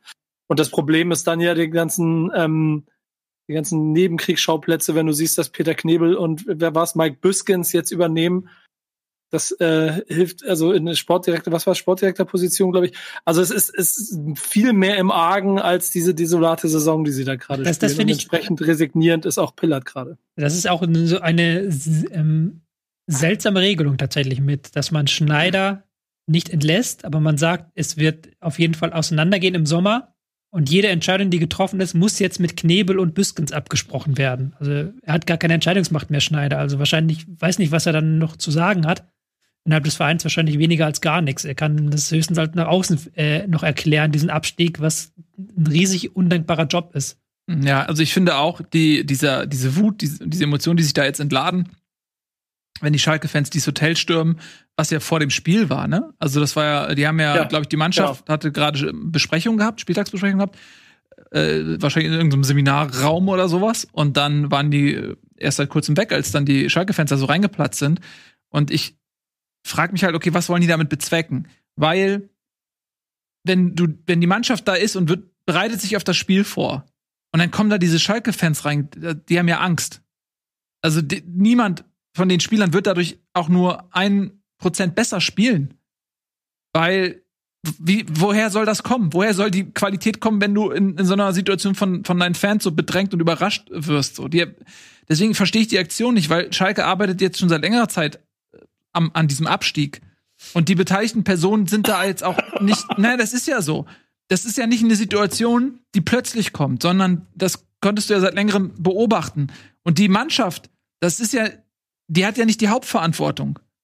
Was können die Spieler für ihre eigene fehlende Qualität? Die wurden halt verpflichtet und wir haben ja in den letzten Wochen häufiger gesagt, dass du Schalke nicht den Willen absprechen kannst, nicht den Einsatz und die Leidenschaft aber, absprechen kannst. Du, ja, ganz kurz, du kannst genau diese Tugenden, die ja auch für Schalke-Fans so wichtig sind, die Malocher, ja, die Grubenboys, die, die, diese Tugenden kannst du denen nicht absprechen. Was man denen immer wieder absprechen muss, ist die Qualität. Und dann meine ich, da kann der Spieler, der äh, sich im Seminarraum gerade darauf vorbereitet, wie er äh, am besten gegen seine Gegenspieler äh, spielen muss und so weiter und sich darauf konzentriert, da kann der nichts für. Da musst du halt einfach eingestehen, dass die Fehler woanders gemacht worden sind. In der Kaderplanung, im Management, äh, whatever. Ähm, da, da sind in den letzten Jahren so viele Fehler gemacht worden. Da musst du doch nicht so ein, so ein Hotel stürmen. Wo die Spieler sind. Ja, musst du nicht. Ist totaler Quatsch. Aber wenn du dir, wenn du dir, also wenn du dich in die Situation des ähm, dann vermummten Schalke-Fans versuchst zu versetzen und seine Ohnmacht, Verzweiflung, dann ist das ja das einzige Mittel, das er hat, den Spieler nochmal durch seine Art und Weise vielleicht etwas martialer Art und Weise klarzumachen, dass er jetzt alles für seinen Verein zu geben hat, egal was äh, vorher Offizielle da drumherum entschieden haben. Und ja, aber damit unterstellst du ja, dass, dass, dass das das Problem des Vereins ist, dass die Spieler nicht alles geben. Und das ist halt nach unserer sehr fachkundigen Bundesliga-Analyse einfach nicht das Problem, was Schalke hat. Nee, genau, das sehe ich auch genauso. Du siehst ja aber auch, dass im Spiel, also das hat ja, hat ja, habt ihr ja gut analysiert eben mit dem Stamboli-Fehler, dass eigentlich Schalke ja immer so mitmachen kann, die ganze Zeit, bis zu dem Moment, wo halt jemand kurz am Gerüst rüttelt und dann bricht es auseinander. Und ich glaube, als Fans willst du einfach nur, ähm, äh, willst du, glaube ich, nur versuchen, das irgendwie äh, noch, noch zu unterstreichen. Und dass sie dann halt jetzt solche verzweifelten Aktionen machen, ist halt der größte Bullshit, aber es ist halt, es ist, das haben wir doch so oft schon im Fußball gesehen, dass dann, wenn sie nicht mehr weiter wissen, Fangruppierungen in einer bestimmten Art anfangen und, äh, keine Ahnung, so, so einen Schwachsinn machen. So Büsse, Büsse bombardieren oder irgendwie sowas. Und ich glaube, das ist jetzt der Anfang von dem, ähm, von diesem Abstiegsweg, den, den Schalke da macht. Dann da wird, glaube ich, noch mehr kommen. Da werden auch noch Sachen passieren, bin ich mir ziemlich sicher. Die gehen nicht einfach so runter mit, okay, ah, schade, jetzt ist Schalke abgestiegen. Und das, das unterscheidet ja auch ein Vereine untereinander, wenn du das so möchtest, dass, ähm, dass du es eben auf Schalke überhaupt nicht mehr hinbekommst, diese Umtriebe einzufangen, also solche Geschichten einzufangen, dass man überhaupt nicht mehr irgendwie in einem Dialog zu sein scheint mit den Ultras oder mit den Gruppierungen, dass dann ähm, diese Gruppierungen eben diesen Frust so rauslassen und das verhindern ja andere Vereine, wo es ja auch schlecht steht. Es gibt ja nicht nur Schalke, bei denen es schlecht steht, die schaffen das besser, das zu verhindern durch eine bessere Kommunikation. Hm. Das, das, ist ja das größte Problem. Du siehst ja, dass bei Schalke es einfach an allen Ecken und Enden Probleme mhm. gibt. Und äh, die jetzt äh, heransteuernde schlechteste Bundesliga-Saison in der Geschichte der Bundesliga, an der sie ja zwei fleißig arbeiten, ist dann ja nur das, das Zeugnis auf dem Platz. Aber ihr habt das schon gesagt, Schneider darf weitermachen oder sitzt da noch, hat keine Befugnis mehr, du weißt nicht, wer Nachfolge ist, es werden wieder alte Internationale auf Positionen gesetzt, wo man jetzt nicht so sicher sein kann, dass sie jetzt die besten Kandidaten sind, um eine Zweitligamannschaft aufzubauen ein Kader, von dem, äh, das habe ich irgendwo in einer anderen Zeitung gelesen, glaube ich, 17 Spieler de facto einfach gehen müssen oder gehen werden. So, das ist, das ist ein riesengroßer Scherbenhaufen. Ja, und da musst du halt echt aufpassen. Ähm, jetzt sind wir schon so ein bisschen zwei Schritte voraus, aber das ist einfach eine sehr gefährliche Situation. Weil, wenn du kein Geld hast und keine Qualität, die zweite Liga ist ähm, kein Spaß, keine Spaßveranstaltung, sondern dass jeder Verein in der zweiten Liga kämpft bissig um jeden Punkt. Und Nürnberg, naja, oder eher Kaiserslautern, Dresden oder so, also es gibt so viele große Vereine. Karlsruhe. Karlsruhe, mhm. ja, die dann auch noch eine Etage tiefer gefallen sind. So, und das ist auch eine Gefahr, die Schalke droht. Und da müsst ihr richtig aufpassen. Vielleicht haben sie, ich kann mir auch vorstellen, dass sowas passiert, wie das ein, steckt nicht so tief in Schalke drin. Vielleicht ist es auch jetzt Quatsch, wenn man mehr weiß als ich, aber aus meiner Sicht von außen, so kann ich mir gut vorstellen, dass dann vielleicht doch noch mal ein Tönnies kommt und dann sozusagen den Retter spielen kann, äh, wurde so ein bisschen vom Hof gejagt und sagt sich jetzt auch so, ich gucke mir das mal aus der Entfernung an, was ihr jetzt alleine macht. Äh, dann steigen sie ab, sind Scherben auf dem kein Geld nix, dann kommt Tönnies und sagt, pass auf, hier sind ein paar Millionen, ich rette den Verein, wir kaufen ein paar gute Spieler äh, und schaffen den Wiederaufstieg und dann ist Tönnies, ähm, hat er seinen, seinen Namen wieder reingewaschen, halt auf eine sehr komische Art und Weise, aber ähm, sowas könnte ich mir auch vorstellen, ja. Aber der Tönnies heißt, der, der, der, der, Tönnies heißt ja auch Kühne beim HSV. Du weißt doch, dass das nicht einfach so geht. Und auch dort sind, glaube ich, die, das hast du ja jetzt in dieser Saison auch schon gesehen, dass Tönnies ja schon an zwei Stellen wieder Geld geben wollte und sich der Aufsichtsrat dagegen gewehrt hat. Also ja, Aufsichtsräte verändern sich. Ich meine nur, also das, äh, das ist ja, ja so. ich will damit nur sagen, dass im Verein sie sich nicht nicht mal einig sind in dieser Personalie, dass dann der große Mäzen kommt und rettet und alles ist wieder in Ordnung. Auch das wird nicht funktionieren. Das weißt du doch selber am besten. Bin auch sehr gespannt, wie sie finanziell das stemmen wollen. Weil da aber das ist, ja genau das. Ja klar, das ist dann also, die Frage, wenn sie Tönnies holen, klar, aber wenn sie, wie sie es ohne stemmen wollen würden, das ist ja auch noch eine offene Frage, da sind ja viele offene Fragen. Aber ich glaube halt, dass dieses Märchen irgendwas wird geheilt durch einen Abstieg, das können wir doch beerdigen, spätestens Nein. seit dem HSV. Also das war wenn deine Struktur, wenn deine Quatsch. Struktur im Verein schlecht ist und wenn du im Verein keine Leistungskultur hast, wenn du im Verein so viele Fehler machst, dann wird das auch nicht besser, wenn du absteigst. Sondern es wird eher noch schlimmer, weil da dann ganz andere Zwänge herrschen. Und weil du, du hast ja schon gesagt, die zweite Liga ist halt kein ähm, kein Auffangbecken von schlechten Clubs, sondern da sind einige, die machen gute Arbeit. Die machen nämlich eben, die sind vielleicht klein, aber die machen halt gute Arbeit, damit sie da sein können. Ganz genau. Und da, wenn du da keine hundertprozentig gute Arbeit machst oder wie Köln dir den Aufstieg wirklich mit viel, viel Geld und viel, viel Risiko erkaufst, dann hast du da ein Riesenproblem.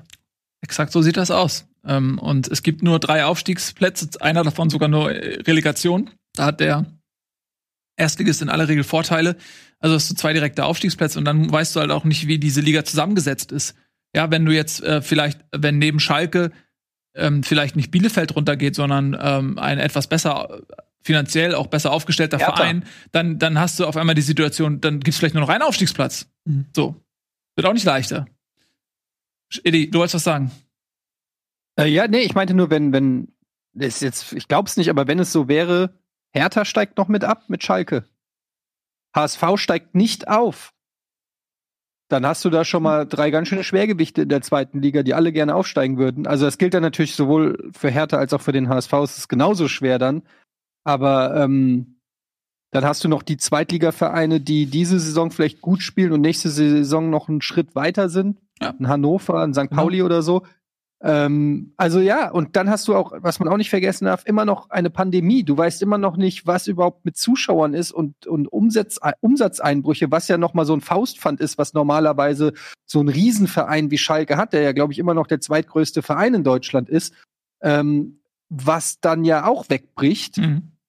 Also ja, es gibt kaum einen beschisseneren Zeitpunkt, um abzusteigen, finde ich. Also muss man wirklich sagen. Plus, was man Und nicht dann- vergessen darf, Plus, ist, ganz kurz ein Satz Ja. noch, was du, halt, äh, was du auch schon gesagt hast, dass es ja auch nicht so ein, es gibt Abstiege, wo du sagst, ja, da ist einfach viel Scheiße zusammengekommen, weiß ich nicht, Verletzungspech, unglückliche Entscheidungen, Abwärtsspirale und dann ist es so. Aber das Fundament, die Spieler bleiben zusammen, es funktioniert, der Verein ist in sich griffig und die machen einen Wiederaufstieg, bleiben größtenteils zusammen und wollen das Ding wieder wuppen. Ja, so wie Lautern damals oder so. Ähm, sondern du hast ja hier wirklich einen Verein, der, wie ihr es auch schon gesagt habt, bis in die tiefsten Strukturen teilweise völlig kaputt ist, falsch zusammengestellt. Es ist eine ganz, ganz fiese Situation für Schalke. Mhm. Und das Problem hast, was du halt auch hast, und da sind wir wieder bei Pandemie, du musst eigentlich dein Gehaltsniveau senken.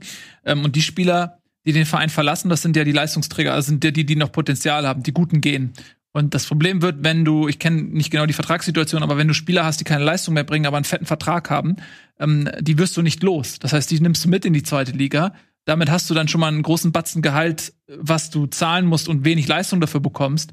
Und das schränkt dich dann auch wiederum ein, neue Spieler zu verpflichten. Du hast eine komplett ruinierte Gehaltsstruktur, äh, Leistungs- und Leistung und Bezahlung stehen in einem, in einem völligen Missverhältnis, was vielleicht für Unruhe im Kader sorgt. Ähm, also das, das, da gibt's viele, viele Fallstricke. Der HSV ist ein sehr gutes, sehr guter Prototyp, sage ich mal, was das angeht. Und ähm, wenn es dann wirklich so kommen sollte, können wir ja gerne am Ende der Saison wirklich auch noch mal uns ein bisschen mehr Zeit nehmen. Vielleicht ähm, laden wir Pillard noch mal ein und so und können dann noch mal genauer so auch die Situation des FC Schalke beleuchten. Ich würde vorschlagen, dass wir jetzt uns mal ein bisschen ähm, Ja. umschauen, was noch so passiert ist. Genau, ich Tobi. wollte nur einmal kurz als Nachtrag, weil wir ja vorhin bei Schalke drüber gesprochen haben. Bei Dortmund gab es ja auch Verstöße gegen ähm, dieses äh, DSL, äh, DFL-Konzept. Da gab es ja auch nach dem Spiel eine Feier mit Fans, wo dann die auch die Spieler mitgefeiert haben. Und ich habe es gerade jetzt hier über den Ticker laufen sehen. Da muss Dortmund auch eine Geldstrafe zahlen. Wegen dieses Verstoßes. Ja, das ist dann sicherlich auch richtig Hm. ähm, und, und korrekt. Zeigt aber auch, also ich will das überhaupt nicht entschuldigen. Ich finde das gerade äh, in der Situation, in der wir jetzt sind, mit den ho hohen Infektionszahlen, Mutationen und so weiter und so fort, finde ich es überhaupt völlig uncool. Daneben zeigt es aber auch, wie wichtig das war für Dortmund. Hm. Dieser Sieg, dieser Derby-Sieg.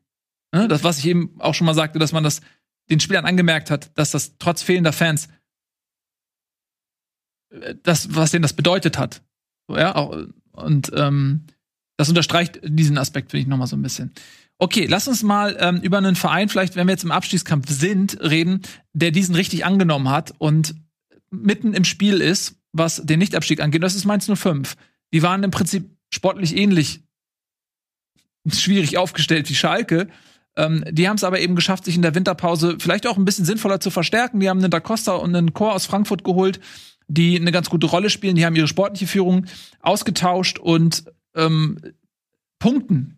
Haben gegen Leipzig gewonnen, haben jetzt gegen ähm, äh, Leverkusen gewonnen.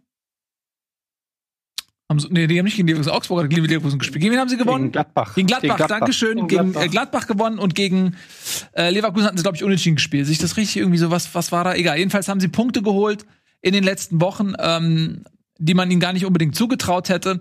Und sind folglich jetzt einen einzigen Punkt hinter Bielefeld, die natürlich noch ein Nachholspiel haben. Also es könnte auch schnell mal weniger sein, aber danach folgt auch Hertha direkt und die sind, äh, was die Anzahl der Spiele angeht, gleich auf. Also Mainz ist komplett im Rennen. Ja, du hast äh, noch einen Sieg, haben sie geholt gegen Leipzig. Ne? Ähm, Niederlage gegen Stuttgart, dann Sieg gegen Union, Unentschieden Leverkusen und jetzt Sieg gegen Gladbach. Mhm. Also das sind dann auch Vereine, die sie schlagen, die du nicht unbedingt auf dem Zettel hast, wenn du im Abstiegskampf steckst. Und ja, sie haben sich gut dann nochmal verstärkt. Auch Glatzel äh, ähm, quasi für den mies gelaunten Anti-Teamspieler Mateta geholt und haben quasi drei Spieler geholt, die sofort auch funktionieren. Also klar, mit Da Costa und äh, Dominic Kor hast du natürlich zwei Spieler geholt, die quasi auch komplett im Saft stehen und nur 20, 20 Kilometer das Trainingsgelände wechseln müssen. Und aber ansonsten die Bundesliga kennen und auch sofort funktionieren dann eben. Und ein Trainer, ähm, ein Umfeld geschaffen, wo sich alle wohlfühlen. Ja, sieht ganz gut aus für Mainz, würde ich sagen. Hm. Definitiv. Ja. Ähm, muss man ja gucken, Tobi mahnt ja immer, ähm, das ist eine Sache, gegen Mannschaften zu spielen, die gerne den Ball haben, die als Favoriten ins Spiel gehen. Und es ist etwas anderes, wenn man in der Verfolgerrolle ist und dann vielleicht gegen den Köln spielt und Köln sagt, ja, pff, ich will den Ball nicht, mach mal so. Das ist vielleicht eine andere Situation für Mainz. Andererseits haben sie jetzt das Momentum total auf ihrer Seite. Also ich glaube, dass die halt momentan in sich sehr stark ruhen können, dass die auch in dem in den Spielen eine totale Abgeklärtheit auch und auch eine totale Lust ähm, ausstrahlen. Also die gehen nach vorne, die wollen den Ball haben. Auch in tieferen Phasen sind die nie so, dass sie dich, dass die abschalten, dass sie sich gegen die Wand spielen lassen. Die sind mhm. einfach 100% drin.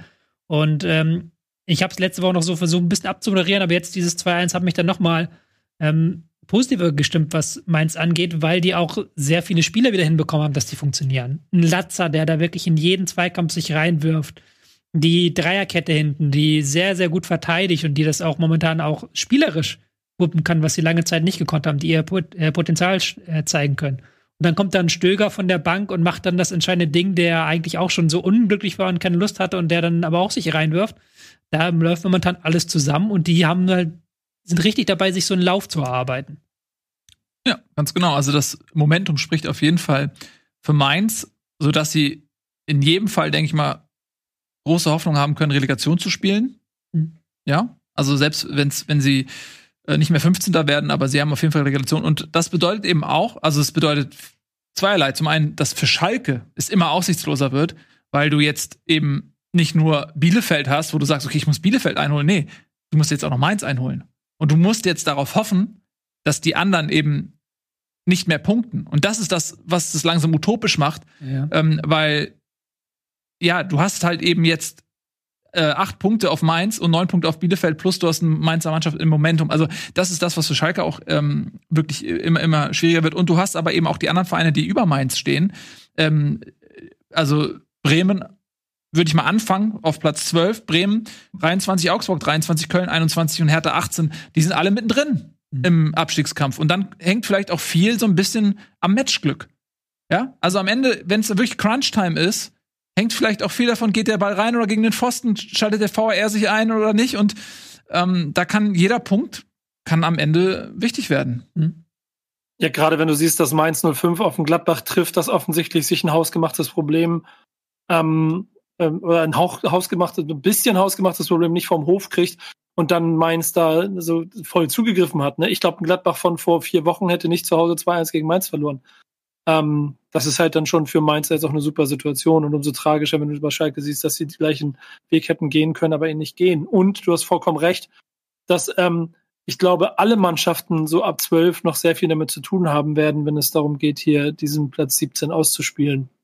Mhm. Ähm, wollt ihr jetzt in den Abstiegskampf schon reingehen, weil ich würde gerne vielleicht noch ein bisschen über Gladbach gerne. reden, bevor wir halt Lass da reingehen. Gerne über Gladbach reden. Weil da kriegen wir auch immer Ärger, dass wir zu wenig reden und ich glaube, das bietet sich jetzt gerade sehr stark an, weil die Gladbacher Fanseele ist doch ähm, sehr stark am Überkochen. Ich glaube, man hat das auch, wir haben das letzte Woche so ein bisschen unterschätzt, wie stark da die Gladbacher angefasst sind von diesem Weggang von Marco Rose. Und da sind jetzt, werden jetzt immer mehr Stimmen laut, die sagen, man kann mit Marco Rose eigentlich diese Saison nicht beenden. Also immer mehr aus dem Fanlager. Mhm. Und ähm, er hat ja selber zugegeben, dass das, ähm, dass dieses Chaos, was er reingebracht hat in die Vorbereitung, dass das das Spiel gegen Mainz geschadet hat. Ähm, wie seht ihr das? Ich hätte dazu mal eine Frage. Ja. Ähm, weil ich also hat ein Trainer wie Marco Rose, wo dann auch der, ähm, wo der Verein offensichtlich, ja, also Dortmund ein Interesse hat, hat ein Marco Rose nicht die Möglichkeit, zu Dortmund zu sagen, pass auf, wir können über alles reden, aber erst nach der Saison. In der Sommerpause können wir über alles reden. Oder muss ein Trainer wie Rose, muss das eingetütet werden vorher schon oder so? Ähm, oder, also, wisst ihr, was ich meine? Weil ich verstehe nicht, die beiden sind ja auch noch direkte Konkurrenten um den Einzug in die Champions League. Das ist schon ja. eine maximal ungünstige Situation. Und ähm, Ich finde das, ich würde mir dann vom Trainer wünschen, dass er das abblockt, genauso wie ich es mir von einem Spieler. Die Spieler sagen ja auch, wenn ein Silver gefragt wird, spielst du nächste Saison noch in Frankfurt, dann sagt der Spieler, ich konzentriere mich jetzt nur auf Frankfurt, was im Sommer ist, weiß ich nicht. Das sagt ja jeder Spieler. Wenn ein Hütter gefragt wird, bleiben Sie äh, bei Frankfurt, mein Vertrag geht bis 23, äh, über alles weitere mache ich mir keine Gedanken. Warum kann das nicht auch ein, kann ich das nicht von einem Trainer erwarten? Nico, also, du bist, die, die, ich wollte gerade sagen, Nico, ja. du, du, du äh, ähm, machst viel mit deinem Kopf schon und symbolisierst, du möchtest gerne was dazu sagen, dann schieß mal los. Den, den, den will ich reinmachen, der, der liegt, der ist quasi gut geflankt, ja. weil da, da gibt es ja nicht nur die, die Position Trainer, sondern auch die Position Verein. Und wenn wir die Saison von Borussia Dortmund angucken, kann ich mir vorstellen, dass die Alarmglocken da auf Dauerrot geschaltet sind, seit, äh, seit im Prinzip wahrscheinlich Spieltag 10. Und die wollen lieber gestern als heute eine Option und eine Lösung haben, wie sie nächste Saison wieder Champions League spielen. Und dann ist es auch vollkommen klar, dass die massiv darauf drücken. Und ich bin mir ehrlicherweise ziemlich sicher, dass der Vertrag mit Rose bereits seit Wochen weitestgehend feststand. So, das ist keine, du, du hast diese, du hast diese Klausel, du hast die Option. Das heißt, die waren sich im Prinzip klar. Es ging nur noch um Details. Er will dahin. Die haben Interesse, Feierabend. Und dann haben sie es ja über ein paar Wochen relativ krampfhaft noch versucht, unter den Teppich zu kehren. Das hat aber die Bundesliga in der Vergangenheit ja auch immer gezeigt. Es klappt nicht. Und wenn Max Eberl eine Woche vor der Verkündung der Nachricht sagt, äh, Rose bleibt zu 98 Prozent in Gladbach, dann ist doch klar, dass das einfach hanebüchener Quatsch ist, den er da erzählt hat. Ich verstehe das aus Dortmunder Sicht komplett, dass die das. Ja, wollen. aber dann sind wir beim. Aber du hast doch ganz kurz, aber du hast ja. doch als, als Trainer, wenn du so begehrt bist, bist du ja an einem guten Punkt. Du weißt Dortmund, du bist die, der Kandidat Nummer eins. In meinem Kopf, also wenn ich Marco Rose bin, sage ich, ja, ich habe da auch Bock drauf, aber ich führe dieses Gespräch jetzt nicht aus Prinzip mit Dortmund. Ich sage Dortmund, Leute, wir können im Sommer reden. Jetzt konzentriere ich mich auf die Bundesliga. Ihr seid jetzt gerade kein Thema für mich. Das kannst du doch als begehrter Trainer machen. Ja, aber dann, dann, dann gibt's davon ja noch fünf andere und dann wird's halt Jesse Marsch und nicht Marco Rose. Ja, und du ähm, musst, Du darfst auch wirklich nicht unterschätzen. Ich muss da mal einmal kurz reingrätschen, weil man hat manchmal beim Fußball so das Gefühl, auch das schwören auch die Verantwortlichen, dass das so ein bisschen Football-Manager-mäßig ist dass die sich alle nicht kennen und dann drücken sie irgendwann einen Rechtsklick, Vertragsverhandlung mit Marco Rose und dann eine Woche später ist er da. Das sind alles Sachen, die laufen über Monate, teils Jahre hinweg. Und du musst den, du musst ja nicht nur, diese Trainerposition ist ja nicht nur wichtig für dich, für die Mannschaft, die jetzt da ist, sondern auch für Spieler, die du überreden willst. Die wollen wissen, wer sitzt da bei euch eigentlich nächstes Jahr der, auf der Bank, Dortmund. Und, ähm, und auch für die ganzen, wie stellst du den Staff da? Wer ist Co-Trainer? Bringt Rose den mit, bringt Rose den mit, wer bleibt da? Bleibt Tertic da, bleibt er nicht da? Das sind alles Fragen, die du langfristig beantworten musst. Und das hatte ich ja hier auch schon mehrfach angedeutet, und das kann ich jetzt auch ganz offen sagen, die kennen sich ja auch alle. Also Marco Rose hat mit RB Salzburg damals ähm, Borussia Dortmund gespielt und die haben ja danach im Spiel nicht alle gesagt, so tschüss, auf Wiedersehen, sondern die haben sich dahingestellt, unterhalten und Telefonnummern ausgetauscht. So, das ist ja kein Geheimnis so. Und das Problem, was sie jetzt hatten, und ähm, ist halt, dass diese Ausstiegsklausel bekannt wurde. Und dadurch wurde ja Ebal so in die Situation reingetrieben, dass man das verkündet, verkünden musste, verkünden wollte, weil man auch gemerkt hat, das bringt Unruhe rein. Aber eigentlich hätte man es am liebsten hinausgezögert, auch wenn der Vertrag schon längst in trockenen Tüchern ist. Also wenn halt da schon längst Absprachen herrschen, weil man die Unruhe nicht haben möchte. Aber all ja, diese Transfers werden ja. Monate, teils Jahre eingetütet. Ich habe jetzt neulich wieder im Athletic gelesen, wie Bayern an Upamecano rangekommen ist. Die haben sich, die haben sich seit Jahren darum gekümmert, dass der irgendwann zu Bayern kommt. Die haben mhm. seit Jahren halt immer wieder mit dem Berater geredet, immer wieder dem Spieler geredet. Wenn der in München war, dann mal hier ein, hat Salihamidzic ihm eine PowerPoint gezeigt und sowas. Das, das sind so Prozesse, die gehen über ganz, ganz, ganz lange Zeit. Und wenn du da jetzt das ist der, das ist der USP. Wenn Salihamidzic eine PowerPoint mhm. zeigt, dann bist ja. du willenlos. Dann gehst du zu den Bayern. ja, und man darf ja bei dem ganzen Paket auch immer noch nicht unterschätzen, äh, Eddie, dass es nicht nur um Marco Rose und Borussia Dortmund geht, sondern im Zweifel auch um eine Sportzeitschrift mit vier und eine mit sechs Buchstaben. Mhm. Und wenn die etwas wissen, dann wissen die das. Und die einen sagen, die, die einen versuchen es sportlich und die anderen sagen dir, okay, wenn ihr nie, uns nicht das gibt, dann steht's morgen auf der Titelseite. Und okay, dann Gegenfrage, wenn ihr euch da alle so einig seid. Gegenfrage. Als Jürgen Klopp, okay, das ist vielleicht ein schlechtes Beispiel, weil da war man sicher der, bei, bei Dortmund der Meinung, dass es auch gut ist, dass jetzt mal ein anderer kommt oder so. Aber ähm, als Jürgen Klopp seine letzte Saison bei Borussia Dortmund hatte, die Saison, wo es, äh, wo sie sich gerade noch in die Euroleague gerettet haben, nachdem sie in der Hinrunde so abgeschenkt haben, ähm, wer, wenn da jetzt irgendein Verein gekommen wäre und Jürgen Klopp hätte, es wäre irgendwie 10, 15 Spieltage vorher rausgekommen, der, der geht und der wechselt und weiß ich nicht, auch vielleicht sogar noch zu einem Konkurrenten oder so, das wäre ja nicht tragbar gewesen. Ich bin mir sicher, dass ein Jürgen Klopp gesagt hat, ich habe hier eine Aufgabe als, als als Dortmund-Trainer, ich muss jetzt diesen Verein erst noch mal in sichere Fahrt, äh, äh, äh, Gewässer bringen und dann können wir über alles reden. Ja, aber Nico Kovac ist doch auch vorher schon, ist er nicht auch früher? Ja. ja. Und da, der ist doch ein Beweis dafür, dass es nicht per se heißt, dass das schlecht ist, wenn du das machst, weil du so bringst du ja auch Klarheit auf den Tisch. Nee, aber ja. da finde ich das ja auch kritikwürdig, äh, dass der, dass der sich so äh, verhalten. Und ich finde es halt generell, dass der Trainer ist die wichtigste Figur im, im Verein. Und ich will nicht, dass der, das, also da vielleicht bin ich, äh, bin ich dann einfach naiv oder so, aber ich würde mir dann einfach wünschen, dass ein Marco Rose sagt, so, pass auf, wer mich will, muss nach ja. meinen Regeln spielen und deshalb. Also ich bin da auch bei, muss ich ganz kurz sagen, ich bin bei, bei äh, auch eher bei, bei äh, Tobi und äh, bei Nico ähm, nochmal abschließend dazu, weil ich eben auch denke, dass äh, in der perfekten Welt wäre das vielleicht so, aber wenn man sich mal den Rattenschwanz äh, an Entscheidungen und Planungen und so weiter anschaut, der da dranhängt, dann ist es ja fast schon fahrlässig, ähm, das so zu machen, weil auch ein Marco Rose hat ein Interesse, bei seinem neuen Verein in, in in ein gemachtes Nest zu kommen. Er wird bei den Transfers mitreden können. Äh, welche Spieler möchte ich haben? Das ist ja ganz wichtig. Du kannst ja nicht einen, äh, die, die, sportliche Planung vorantreiben und dann präsentierst du den Spieler und setzt den vielleicht äh, vor ein System, äh, was er gar nicht spielen will, sondern du musst ja das in Absprache mit dem neuen Trainer schon machen. Du musst, äh, wie Tobi auch sagte, den ganzen Stuff um den Trainer herum formen. Wen nimmt der mit? Wen brauche ich? Äh, was hat der für Wünsche? Das sind alles Personalentscheidungen, die, die kommen. Und wenn du dann erst anfängst in der Sommerpause, wenn das Transferfenster öffnet, über diese Dinge zu reden, ist es einfach viel, viel, viel zu spät. Und da verschenkst du dann im Prinzip schon mindestens eine Saison. Ähm, Im Zweifel, wenn du halt dann falsche Transfers tätigst, die der Trainer nicht gebrauchen kann, dann kaufst du einen für 20 Millionen, der Trainer will den nicht, setzt den auf die Bank, es gibt Unruhe ohne Ende, das Geld verbrannt ohne Ende.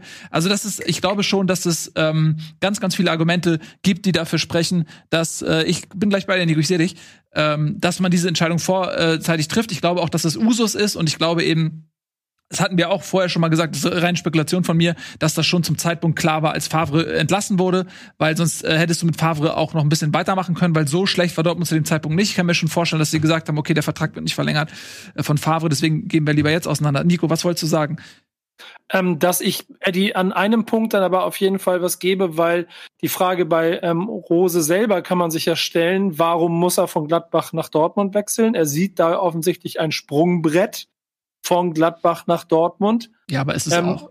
Also ja, ja grunds grundsätzlich, ja, ja, grund grundsätzlich ja, da bin ich dabei, weil mit, damit springst du in die Top 20 oder so in Europa, so würde ich es mal formulieren, vielleicht, vielleicht sogar noch mehr. Ähm, und diese Entscheidung, das ist die einzige, die du, die, wo man das an, äh, ist es das, ist das den ganzen Ärger wert? Weil er weiß ja auch, was darauf, was auf ihn zukommt. Dass er mit so einer Klausel, dass also er da nicht rauskommt. Ich kann das total verstehen. Ich kann das total verstehen. Gladbach, ähm, bei allem Respekt vor Gladbach, aber Dortmund ist noch mal ein Regal äh, drüber, einfach äh, in allen Bereichen. Ähm, Gladbach hat jetzt einmal in der Champions League gespielt, ist ein Riesenerfolg, dass sie ins Achtelfinale gekommen sind. Ähm, und du siehst jetzt in dieser Saison, dass sie diesen Erfolg nicht sofort wiederholen können. Dortmund ist äh, Dauergast in der Champions League, hat einen ganz anderen Stellenwert, bekommt ganz andere Spieler auf dem Transfermarkt. Die, die Qualität, mit der Rose da arbeiten kann, ist eine ganz andere als in Gladbach und das eben auch perspektivisch. Ich kann das total äh, nachvollziehen. Er hat einen ganz klaren Karriereplan, er war bei Salzburg. Äh, Gladbach war sein Einstieg in der Bundesliga, für den er sich auch bewusst entschieden hat, hat jetzt da äh, zwei Jahre die Liga kennengelernt, hat äh, quasi gezeigt, dass er das Zeug hat, macht jetzt das nächste Upgrade ähm, äh, zu Borussia Dortmund und da geht's nicht höher. Also du hast Leipzig, die sich so langsam, was das angeht, auf Augenhöhe mit Dortmund befinden. Das ist ein Julian Nagelsmann. Solange der seinen Platz nicht frei macht, äh, brauchst du nicht drüber reden. Und du hast die Bayern, das ist das höchste Regal. Die gucken sich sicherlich noch nicht nach ähm, äh, Marco Rose um. Von daher denke ich, aus, aus seiner persönlichen Sicht denke ich, hat er alles richtig gemacht. Wir haben jetzt wieder sehr lange drüber geredet, aber ihr habt meine Eingangsfrage immer noch nicht beantwortet. Welche war die? Hättet ihr als Borussia Mönchengladbach gesagt, so, okay, dann bist du jetzt sofort raus? Oder mal hättet ihr so gemacht wie Eberl und gesagt, komm, bis zum Saisonende, das kriegen wir hin, wir sind alle Profis. Aber das ist halt auch eine spekulative Frage, weil du weißt ja nicht, wie sich das sportlich entwickelt. Dass Gladbach jetzt so abkackt in den letzten Wochen seit Bekanntgabe, das ist natürlich jetzt auch ein. Der seit Bekanntgabe war vor einer Woche, also. Ja, aber okay, die Spekulationen sind jetzt wesentlich älter. Ja. Sagen wir mal so, die, die meisten Leute haben äh, schon gedacht, äh, dass das vermutlich vonstatten gehen wird, dieser Trainerwechsel. Ja, ja gut, aber das ist, das ist jetzt keine Spekulation, weil das ist eine Entscheidung, die muss Eberl jetzt Ja, genau, aber was ich meine kann ja jetzt sagen, okay, tschüss Marco. Was ich meine ist, du, wir machen jetzt du, noch ein halbes Jahr mit In einer Situation, wo es sportlich einigermaßen läuft, machst du das natürlich nicht. Warum?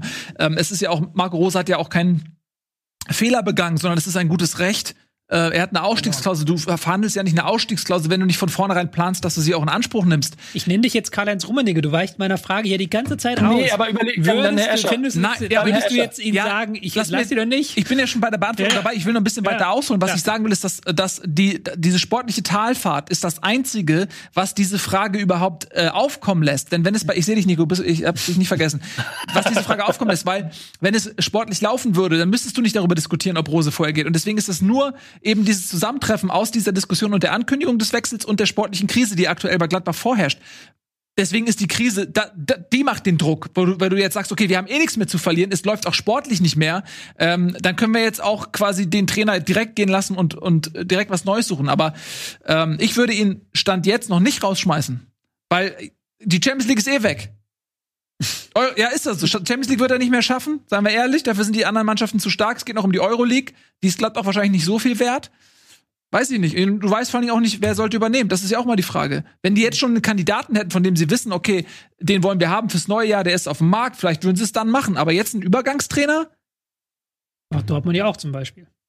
Ja, Ja. du siehst ja, was daraus wird. Und Ja. die entscheidende Frage ist doch die, dass du dich, um diese Frage zu beantworten, die du gestellt hast, in den Moment, in die Position von Max Eberl denken musst, dann darauf gucken, wie der seit zehn Jahren diesen Verein führt, dann beantwortet sich das selber, weil das wäre eine, eine, eine sehr arrogante Situation, in der Situation dann zu sagen, okay, du willst weg von uns, dann gehst du jetzt sofort. Dann wird ihm das auf ewig als beleidigte Leberwurst-Transfer vorgehalten worden sein, ähm, wenn er ihn jetzt gekickt hätte. Dass jetzt der sportliche Verfall gerade dafür sorgt, dass es ein Thema und Druck wird, das kann da sein, dass dadurch in zwei, drei Wochen vielleicht nochmal neu drüber diskutiert wird, aber ich glaube selbst dann nicht. Ich finde, man muss das, ich finde, man muss das abhängig auch machen davon, wie die Mannschaft reagiert und was man da so hört. Gibt es ja da auch kontroverse Stimmen innerhalb der Mannschaft. Und ähm, das finde ich dann auch wieder unprofessionell. Also man hat es ja auch, ihr habt ja das Beispiel schon gesagt, damals diese Nico Kovac-Nummer, als er zu den Bayern gegangen ist, die haben noch einen Titel geholt. Also du musst dich halt, ähm, nee, die haben keinen Titel geholt. Was war das? Das war die Saison davor, ne? Ähm, Pokal gewonnen, ne? Im Pokal gewonnen, nachdem er gesagt hat, dass er Ja. geht. Ja. Gegen die Bayern. Und äh, ja, genau. Und ähm, also ich finde, das ist einfach jetzt, da muss man professionell sein. Die Spieler machen, au, haben auch ihre Ausstiegsklauseln und äh, für die ist auch jeder Verein ein Sprungbrett zu besseren äh, Gehältern und besseren Vereinen. Und für die Trainer ist das mittlerweile auch so. Und ich äh, sage das wohlwissend, dass äh, mit Adi Hütter der nächste Trainer äh, das in der Geschichte er sein kann.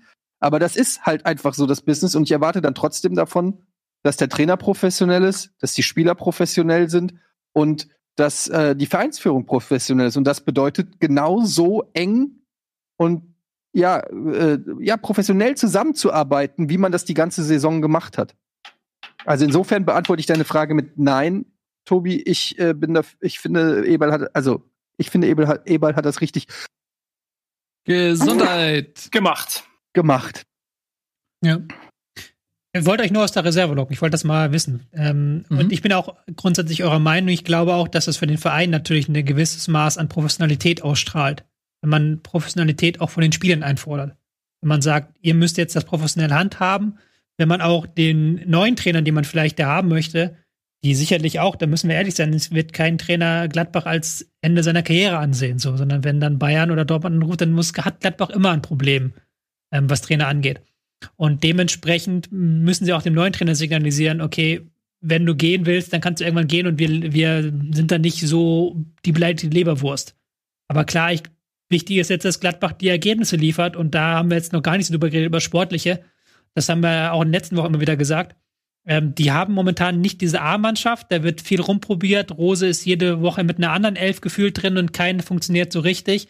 Ähm, jetzt hat zum Beispiel Lazaro zwar sehr gut funktioniert auf der Seite, aber dafür hat man auf der anderen Seite dann relativ wenig Druck nach vorne bekommen. Das ist so ein, so ein Hängespiel und ähm, ich glaube jetzt, gerade in diesen schweren Wochen, jetzt kommen sehr, sehr schwere Gegner. Ich glaube, man hat City, Leipzig, ähm, dann kommt noch das Pokalspiel gegen Dortmund. Da muss jetzt so langsam so eine A11 gefunden werden, beziehungsweise irgendwas, was funktioniert und nicht immer dieses ewige Rumprobieren und nichts funktioniert zu 100 Prozent. Ja, so sieht's aus. Und du hast, äh, finde ich, auch so ein bisschen Sturmproblem. Also äh, die letzte Saison, als du da äh, mit äh, Player, Tyram, Embolo äh, irgendwie so ein Dreigestirn hattest, fast so eine, so eine neue Büffelherde, wenn du so willst. Die sind allesamt in der Krise. Du hast äh, Tyram, gehabt mit, mit, dieser, mit dieser Spuckattacke oder was das war, ähm, wo sie sich selbst geschwächt haben. Die anderen funktionieren eben auch nicht mehr so gut. Stindel ist im Prinzip derjenige, der momentan so für die Tore sorgt.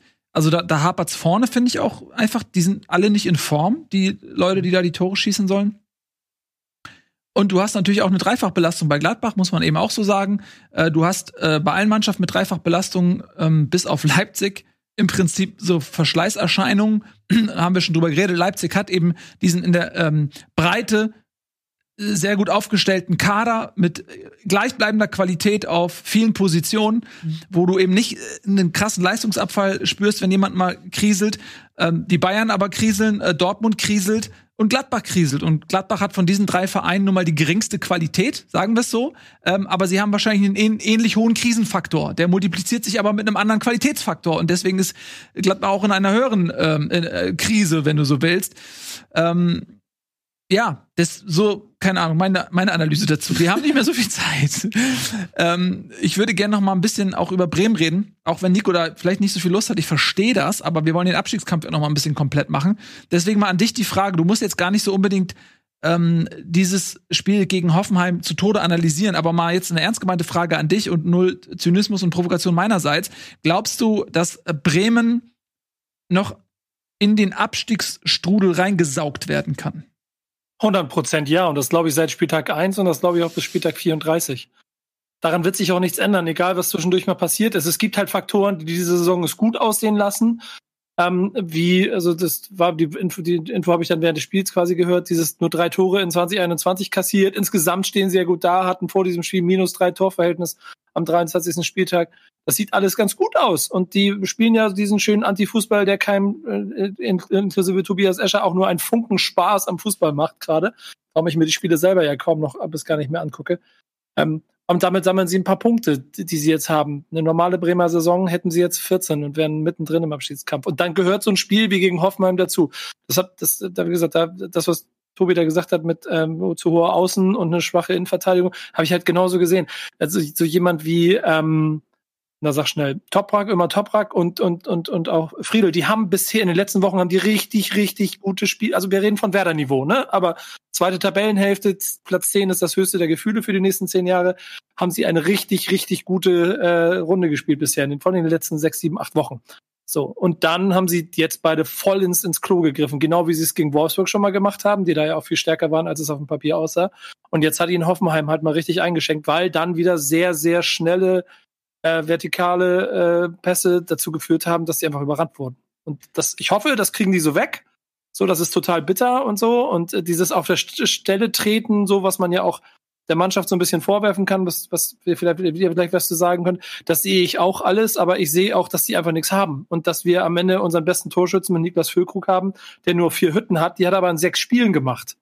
Und das heißt, er hat ähm, 16 Spiele nicht mitgespielt. Und das ist, du merkst, wie der ganze Verein darauf hofft, dass nicht mehr Sergeant wie ein Idiot da rumrennen muss und einfach die uh, un, un, wie heißt das, Ineffizienz in Person ist im Sturm, sondern dass da wieder einer steht, der auch mal eine Hütte macht. Und mhm. dann habe ich ein bisschen mehr Zuversicht. Aber so war das richtigen Arschtritt zur richtigen Zeit. Jetzt kommt Frankfurt, jetzt müssen wir aufpassen, dass wir nicht zweistellig kriegen und dann äh, geht's, geht's in die richtigen Spiele.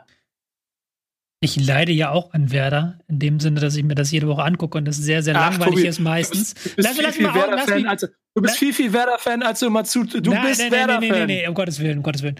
Ich da, leide, ich leide an dem. Tobi Escher ist Werder-Fan, meine na, Meinung. Ich leide daran, dass sie ähm, sehr defensiven Fußball spielen, aber das ist natürlich auch ihre Stärke gewesen immer, dass sie es geschafft haben, ähm, in 2021 in sieben Spielen nur sechs Gegentore zu kassieren und eben defensiv keinerlei Fehler angeboten haben. Und jetzt hatten sie mal ein Spiel drin, das so ein bisschen an die letzte Saison erinnert hat, wo da jede Menge kleine Fehler sind. Das heißt, ein Toprak, der vor dem 1 zu 0 irgendwie auf Abseits spekuliert oder auch, was weiß ich, und nicht den langen Ball, dem langen Ball nachgeht. Sei es ein Friedel, der dann auch, ich glaube, beim 3-0 war es, auch viel zu weit vorne steht und rausrückt. Ähm, ja, beide. Toprak auch beim 2-0 den, den falschen ja, Beweg macht, Friedel nicht hinterhergeht. Toprak beim 3-0 einfach im, im Strafraum zwei Meter wegsteht. Das waren es waren halt sehr viele auch sehr einfache Fehler. Und Hoffenheim hat dann erstmals in dieser Saison wirklich, oder vielleicht zum zweiten Mal, wenn man das Bayern-Spiel noch mit reinnimmt, ähm, aus jedem Schuss ein Tor gemacht und dann die Chancen auch genutzt. Aber für Bremen ist jetzt die spannende Frage, war das irgendwie so ein, so ein ähm, Ausnahmefall. Also so ein Nachmittag, wo einfach alles schief läuft, keine Ahnung, im Hotel ähm, leckt, lecken die Rohre und ähm, in der Kabine rutscht eng immer auf einer Bananenschale aus und dann kriegst du vier Gegentore und nächste Woche ist ja alles wieder gut, sie stehen defensiv wieder sicher. Oder war das jetzt so ein ähm, Anfang einer Negativspirale? Denn wenn sie sich eins nicht erlauben können, dann sind das auch nur ansatzweise defensive Fehler zu machen. Da reicht einer bei deren Spielweise, weil die offensiv halt wirklich so, so wenig zu Rande kriegen, dass sie das defensiv zu 100% gut machen müssen. Und deswegen warte ich mal ab, was jetzt gegen Frankfurt kommt. Mhm. Wenn sie das wieder hinbekommen, gut zu verteidigen, weil ich will gar nicht aufs Ergebnis gehen. Lass sie 1-0, 2-0, 3-0 verlieren. Sondern es geht darum, dass sie gut verteidigen und dass sie wieder diese defensive Sicherheit bekommen dann kann ich mir vorstellen, dass es dann mit dem Klassenerhalt reicht. Ich finde es ganz ja, interessant. Ja, genau. Also schön. Wichtiger sind für mich Köln und Bielefeld. Ne? Das ist, das mhm. ist, da wird dieses Jahr in Regensburg Anfang März, dann Köln, Bielefeld, diese drei Spiele. Das wird richtig, richtig wichtig. Und du musst aufpassen, dass du dir von Frankfurt nicht die Moral zerballern lässt. Ich finde es ganz interessant, dass Bremen tabellarisch fast gleich auf mit Augsburg ist, mit Köln, mit Hertha, alles Mannschaften, die wirklich in einem Krisenmodus sind. Äh, bei Augsburg redet man auch schon davon, dass herrlich wackelt. Köln und Hertha müssen wir nicht drüber reden. Aber bei Bremen hat man das Gefühl, so ja, das ist irgendwie so normal. Die sind an einem Punkt, wo man gar nicht mehr drüber redet. Oh, ey, Bremen. Auch ja, die Art und Weise. Ne? Also man ist einfach zufrieden damit, dass man nicht in in akuter Abstiegsnot ist. Das reicht irgendwie schon gefühlt. Ja, aber das ist halt so bei den Mittelfeldmannschaften, die Augsburg, normalerweise Mainz und äh, Bremen und so. Das sind halt Mannschaften, die eigentlich zu gut sind, um abzusteigen, aber zu schlecht sind, um international zu spielen. Und bei denen kann es ja dann eigentlich, weil ob du jetzt 13. oder 11. bist, das macht ja jetzt dann auch den Kohl nicht fett. Also insofern ähm, geht es da immer dann in erster Linie darum, nicht abzusteigen. Erstmal Klassenerhalt und, und alles andere ist dann im Prinzip ein Bonus. Und ähm, insofern finde ich das eigentlich folgerichtig, dass, dass das bei Bremen so hingenommen was, also Die würden sich ja lächerlich machen, wenn sie jetzt Ambitionen hegen würden und sagen, wir wollen wieder da oben rein. Nee, ich, ja, meine, ich meine gar nicht oben rein, da habt ihr mich falsch verstanden. Ich meine, dass äh, die Tatsache, dass sie ähm, ja eben da unten drin stecken, gar nicht mehr so zu großen Diskussionen führt. Ja, also, nee, aber da, bei, bei Augsburg da, da, ist mehr kurz. Feuer unterm Baum. Ja, so. aber dann ganz kurz, die, die Schnellvariante ist, gute Saison gespielt, Trainer denkt, wir spielen auch Europa, du kackst richtig ab bis kurz vorm Abstieg, schaffst es irgendwie und hast dann auch noch die ganzen Alten rausgewischt und hast jetzt, stehst da, hast jetzt, okay, wir haben einen relativ jungen Kern in der Mannschaft, wir wissen, wir haben keine Kohle, wir sind pleite, Corona und so weiter, können jetzt nur noch mit dem arbeiten, was wir haben und irgendwie versuchen zu überleben und in die nächsten Jahre zu kommen und das aufzubauen. Und genau, da stehen sie gerade. Und ich finde, genauso spielen sie auch Fußball. Und sie haben jetzt auch 2021 keine schlechten Leistungen gezeigt. Aber du merkst schon, dass da schon ein bisschen nervös wird. Also ich merke das immer, wenn ich ja diese Analysen über Werder für die Deichstube schreibe und, und dann jetzt im Nachgang von diesem Augsburg-Spiel, wo haben sich doch die, ähm, nicht die Augsburg-Spiel, sage ich schon, ähm, äh, zu dem Hoffenheim-Spiel, haben sich schon die negativen Nachrichten gemehrt. Mhm. Quasi kritischen Nachrichten. Ist auch klar, du, du kannst ja auch nach wie vor, das ist ja auch das Absurde an der Situation, dass du in Bremen immer mehr Leute hast, die natürlich auch Kofeld kritisieren und ein Gefühl haben, dass er die Mannschaft nicht weiterbringt, dass, dass, dass, er, dass, er, dass er sich verbrannt hat, was auch immer, dass er nicht mehr der richtige Trainer ist. Und trotzdem scheint er ja allen Ernstes ein Thema in Gladbach zu sein. Ähm, das heißt, irgendwo gibt, liegt die Wahrheit da ja auch in der Mitte. Wahrscheinlich hat er sich vielleicht ein bisschen zu sehr verbrannt und ist trotzdem kein schlechter auf dem Posten, auf dem er gerade sitzt.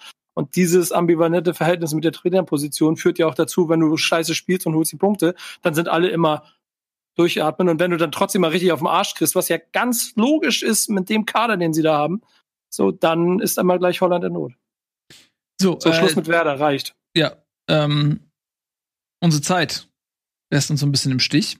Wir sind zeitlich in Not, deswegen lass uns doch mal unsere gute alte Kurzanalyse starten. Wir haben einige Spiele heute außen vor gelassen. Mal ganz kurz für alle Leute da draußen, die das stört. Wir haben uns vor langer Zeit ja mal überlegt, ey, wir machen nicht mehr sklavisch jedes Spiel, wenn uns Themen beschäftigen und wir in eine lebendige Diskussion abdriften, dann ist das auch okay für uns, wenn wir nicht jedes Spiel besprechen. So deswegen ich weiß, wenn das gerade euer Verein ist, der euch interessiert, dann ist das vielleicht ein bisschen nervig, aber äh, es ist halt einfach so bei Bundesliga manchmal, dass das so passieren kann. Bitte verzeiht uns das. Äh, wir machen Kurzanalysen Freiburg, Union Berlin. Union gewinnt mal wieder und äh, das eigentlich auch verdient, oder? Ja. Bessere Chancen gehabt. 4-4-2 von Freiburg in der ersten Halbzeit, falsche Wahl. Nach der Pause bisschen besser mit Dreierkette, aber Union hat das stabil und offensiv stark weggewuckt. Und ein Max Kruse kommt da auch wieder zurück. Das muss man auch mal sagen. Stuttgart gegen Köln war jetzt nicht unbedingt ein schönes Spiel, aber hatte am Ende dennoch den verdienten Sieger. Ja. Kann man so sagen. Was? Erste Halbzeit überhaupt nichts. Also Ja. war, glaube ich, eine super langweilige erste Halbzeit. Ich habe es zum Glück nicht sehen müssen. Ähm, und dann nach der Pause hat Stuttgart einmal kurz ernst gemacht mit dem Freistoß. Köln hatte auch noch Möglichkeiten am Ende, Mhm. aber die waren wieder sehr lange sehr passiv und auch da wächst so langsam die Sorge, dass man da nach unten reinrutscht. So ist Ich es. finde bei Köln, das einzige Interessante finde ich, die haben ja Max Meyer geholt, der selbst er- ernannte super äh, Nationalspieler. Und ähm, Hat sich so angeblich gegen, angeblich gegen den Willen von Markus Gisdol. Das war wohl ein Wunsch von ähm, Dings hier, wie heißt der? Horst Held. Horst Held. Und ähm, ja, fällt zumindest auf, dass Max Meyer bislang nicht wirklich viel spielt. Ne? Ist Mhm. Aber da stecke ich auch nicht drin, so, so habe ich Schön so Pass gelesen. gespielt hat er. Er ist schon eingewechselt worden, aber das war es dann Ja. auch. Hat in einen Pass gespielt und das hat dann gereicht. Aber Gistol ist ja auf einer ganz anderen Schiene momentan mit einem sehr defensiven 5-3-2. Erstmal lange die Null halten und dann irgendwie vorne mit dem Standard oder Dennis ein Tor schießen. Da passt Meier nicht so ganz rein. Ja, das stimmt. Dann haben wir ähm, noch Augsburg gegen Leverkusen. Ja, Augsburg mit einem kuriosen Tor in Führung gegangen, ganz früh in der Partie, vierte Minute meine ich. Da hat der Torwart einen richtigen Bock geschossen, Lomp, heißt er, der für Radetzky, Lomp, ne? Ist richtig, ne? Mhm. Der für Ja. Radetzky ähm, einspringen muss und das wohl auch noch länger, denn Radetzky ist tatsächlich äh, schwerer verletzt, fällt längere Zeit aus, könnte zum Faktor werden für Leverkusen. Und äh, dann konnte man in der 94. Minute, also mit dem Schlusspfiff, im Grunde mit der allerletzten Aktion des Spiels, noch in Form von Tabsoba zum 1 zu 1 kommen. Leverkusen kommt nicht so richtig von der Stelle. Ähnlich gilt es ähm, für Augsburg, die, wo auch Unruhe ist und die hätten diese drei Punkte sehr gut gebrauchen können. Ich glaube, dass es am Ende ein Spiel war, bei dem beide Mannschaften unzufrieden aus, aus, vom Spiel gegangen sind. Ja, klar, du hast diesen ähm, Fußball von Leverkusen, der so uninspiriert war und irgendwie ist Boss ja auch immer für was anderes angetreten. Wir haben ihn auch sehr oft für seinen offensiven Stil gelobt, aber das funktioniert momentan gar nicht. Da kommt keine Balance rein.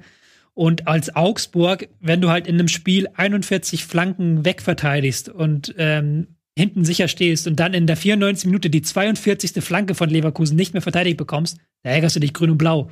Vor allen Dingen, weil du wirklich hättest unten wegziehen können. Du hättest den Abstand äh, vergrößern können, du hättest Werder hinter dir lassen können und das war fünffach blöd. Die werden sich auf jeden Fall ärgern. Auf der anderen Seite ist es ein ähm, Punktgewinn gegen eine starke Mannschaft. Den hätte man vor dem Spiel sicherlich mitgenommen, aber nach diesem Spielverlauf, glaube ich, wird man sich da sehr, sehr ärgern in Augsburg. Wir ärgern uns auch, denn uns ist die Zeit abhanden gekommen, aber es war, finde ich, eine sehr schöne Sendung. Ähm, Haben ich wir möchte- Wolfsburg erwähnt? Ähm, ja, Wolfsburg hat gegen Bielefeld ähm, gewonnen. Da haben wir vorhin ganz kurz erwähnt, aber wir können, wir haben ja vorhin ganz kurz über Wolfsburg gesprochen. Ähm, war ein souveräner Sieg. Von vorne bis hinten äh, ist Wolfsburg, Wolfsburg seiner Favoritenrolle Weghorst-Tore. gerecht geworden, oder? Ohne, ohne, ohne Weghorst-Tore. Das ist ja, das Besondere. ohne Wichhorst-Tore. Aber Assist. Das stimmt. Ähm, also, ich wollte euch noch ganz kurz sagen, was euch noch heute auf äh, Rocket Beans TV Feines erwartet. Wir machen nämlich jetzt weiter mit einem Let's Play Persona 5 Strikers. Dann um 20 Uhr gibt's natürlich wie gewohnt für euch den Game Talk. Und dann haben wir um 21 Uhr was ganz Feines, den Geo Battle Royale. Das ähm, wird, glaube ich, richtig schön. Bist du dabei, Eddie, eigentlich? Geo Battle? Bei GeoBattle? Ja, Ja. GeoBattle bin ich am Start, ja. Cool. Also freut euch auf einen fantastischen Abend. Vielen lieben Dank fürs Zusehen. Wir freuen uns natürlich über Comments, Likes, Glocken, was immer man so auf Abos. YouTube abonnieren kann, Abos, ne? All das. Vielen lieben Dank. Tschüss und auf Wiedersehen. Bundesliga wird präsentiert von LG.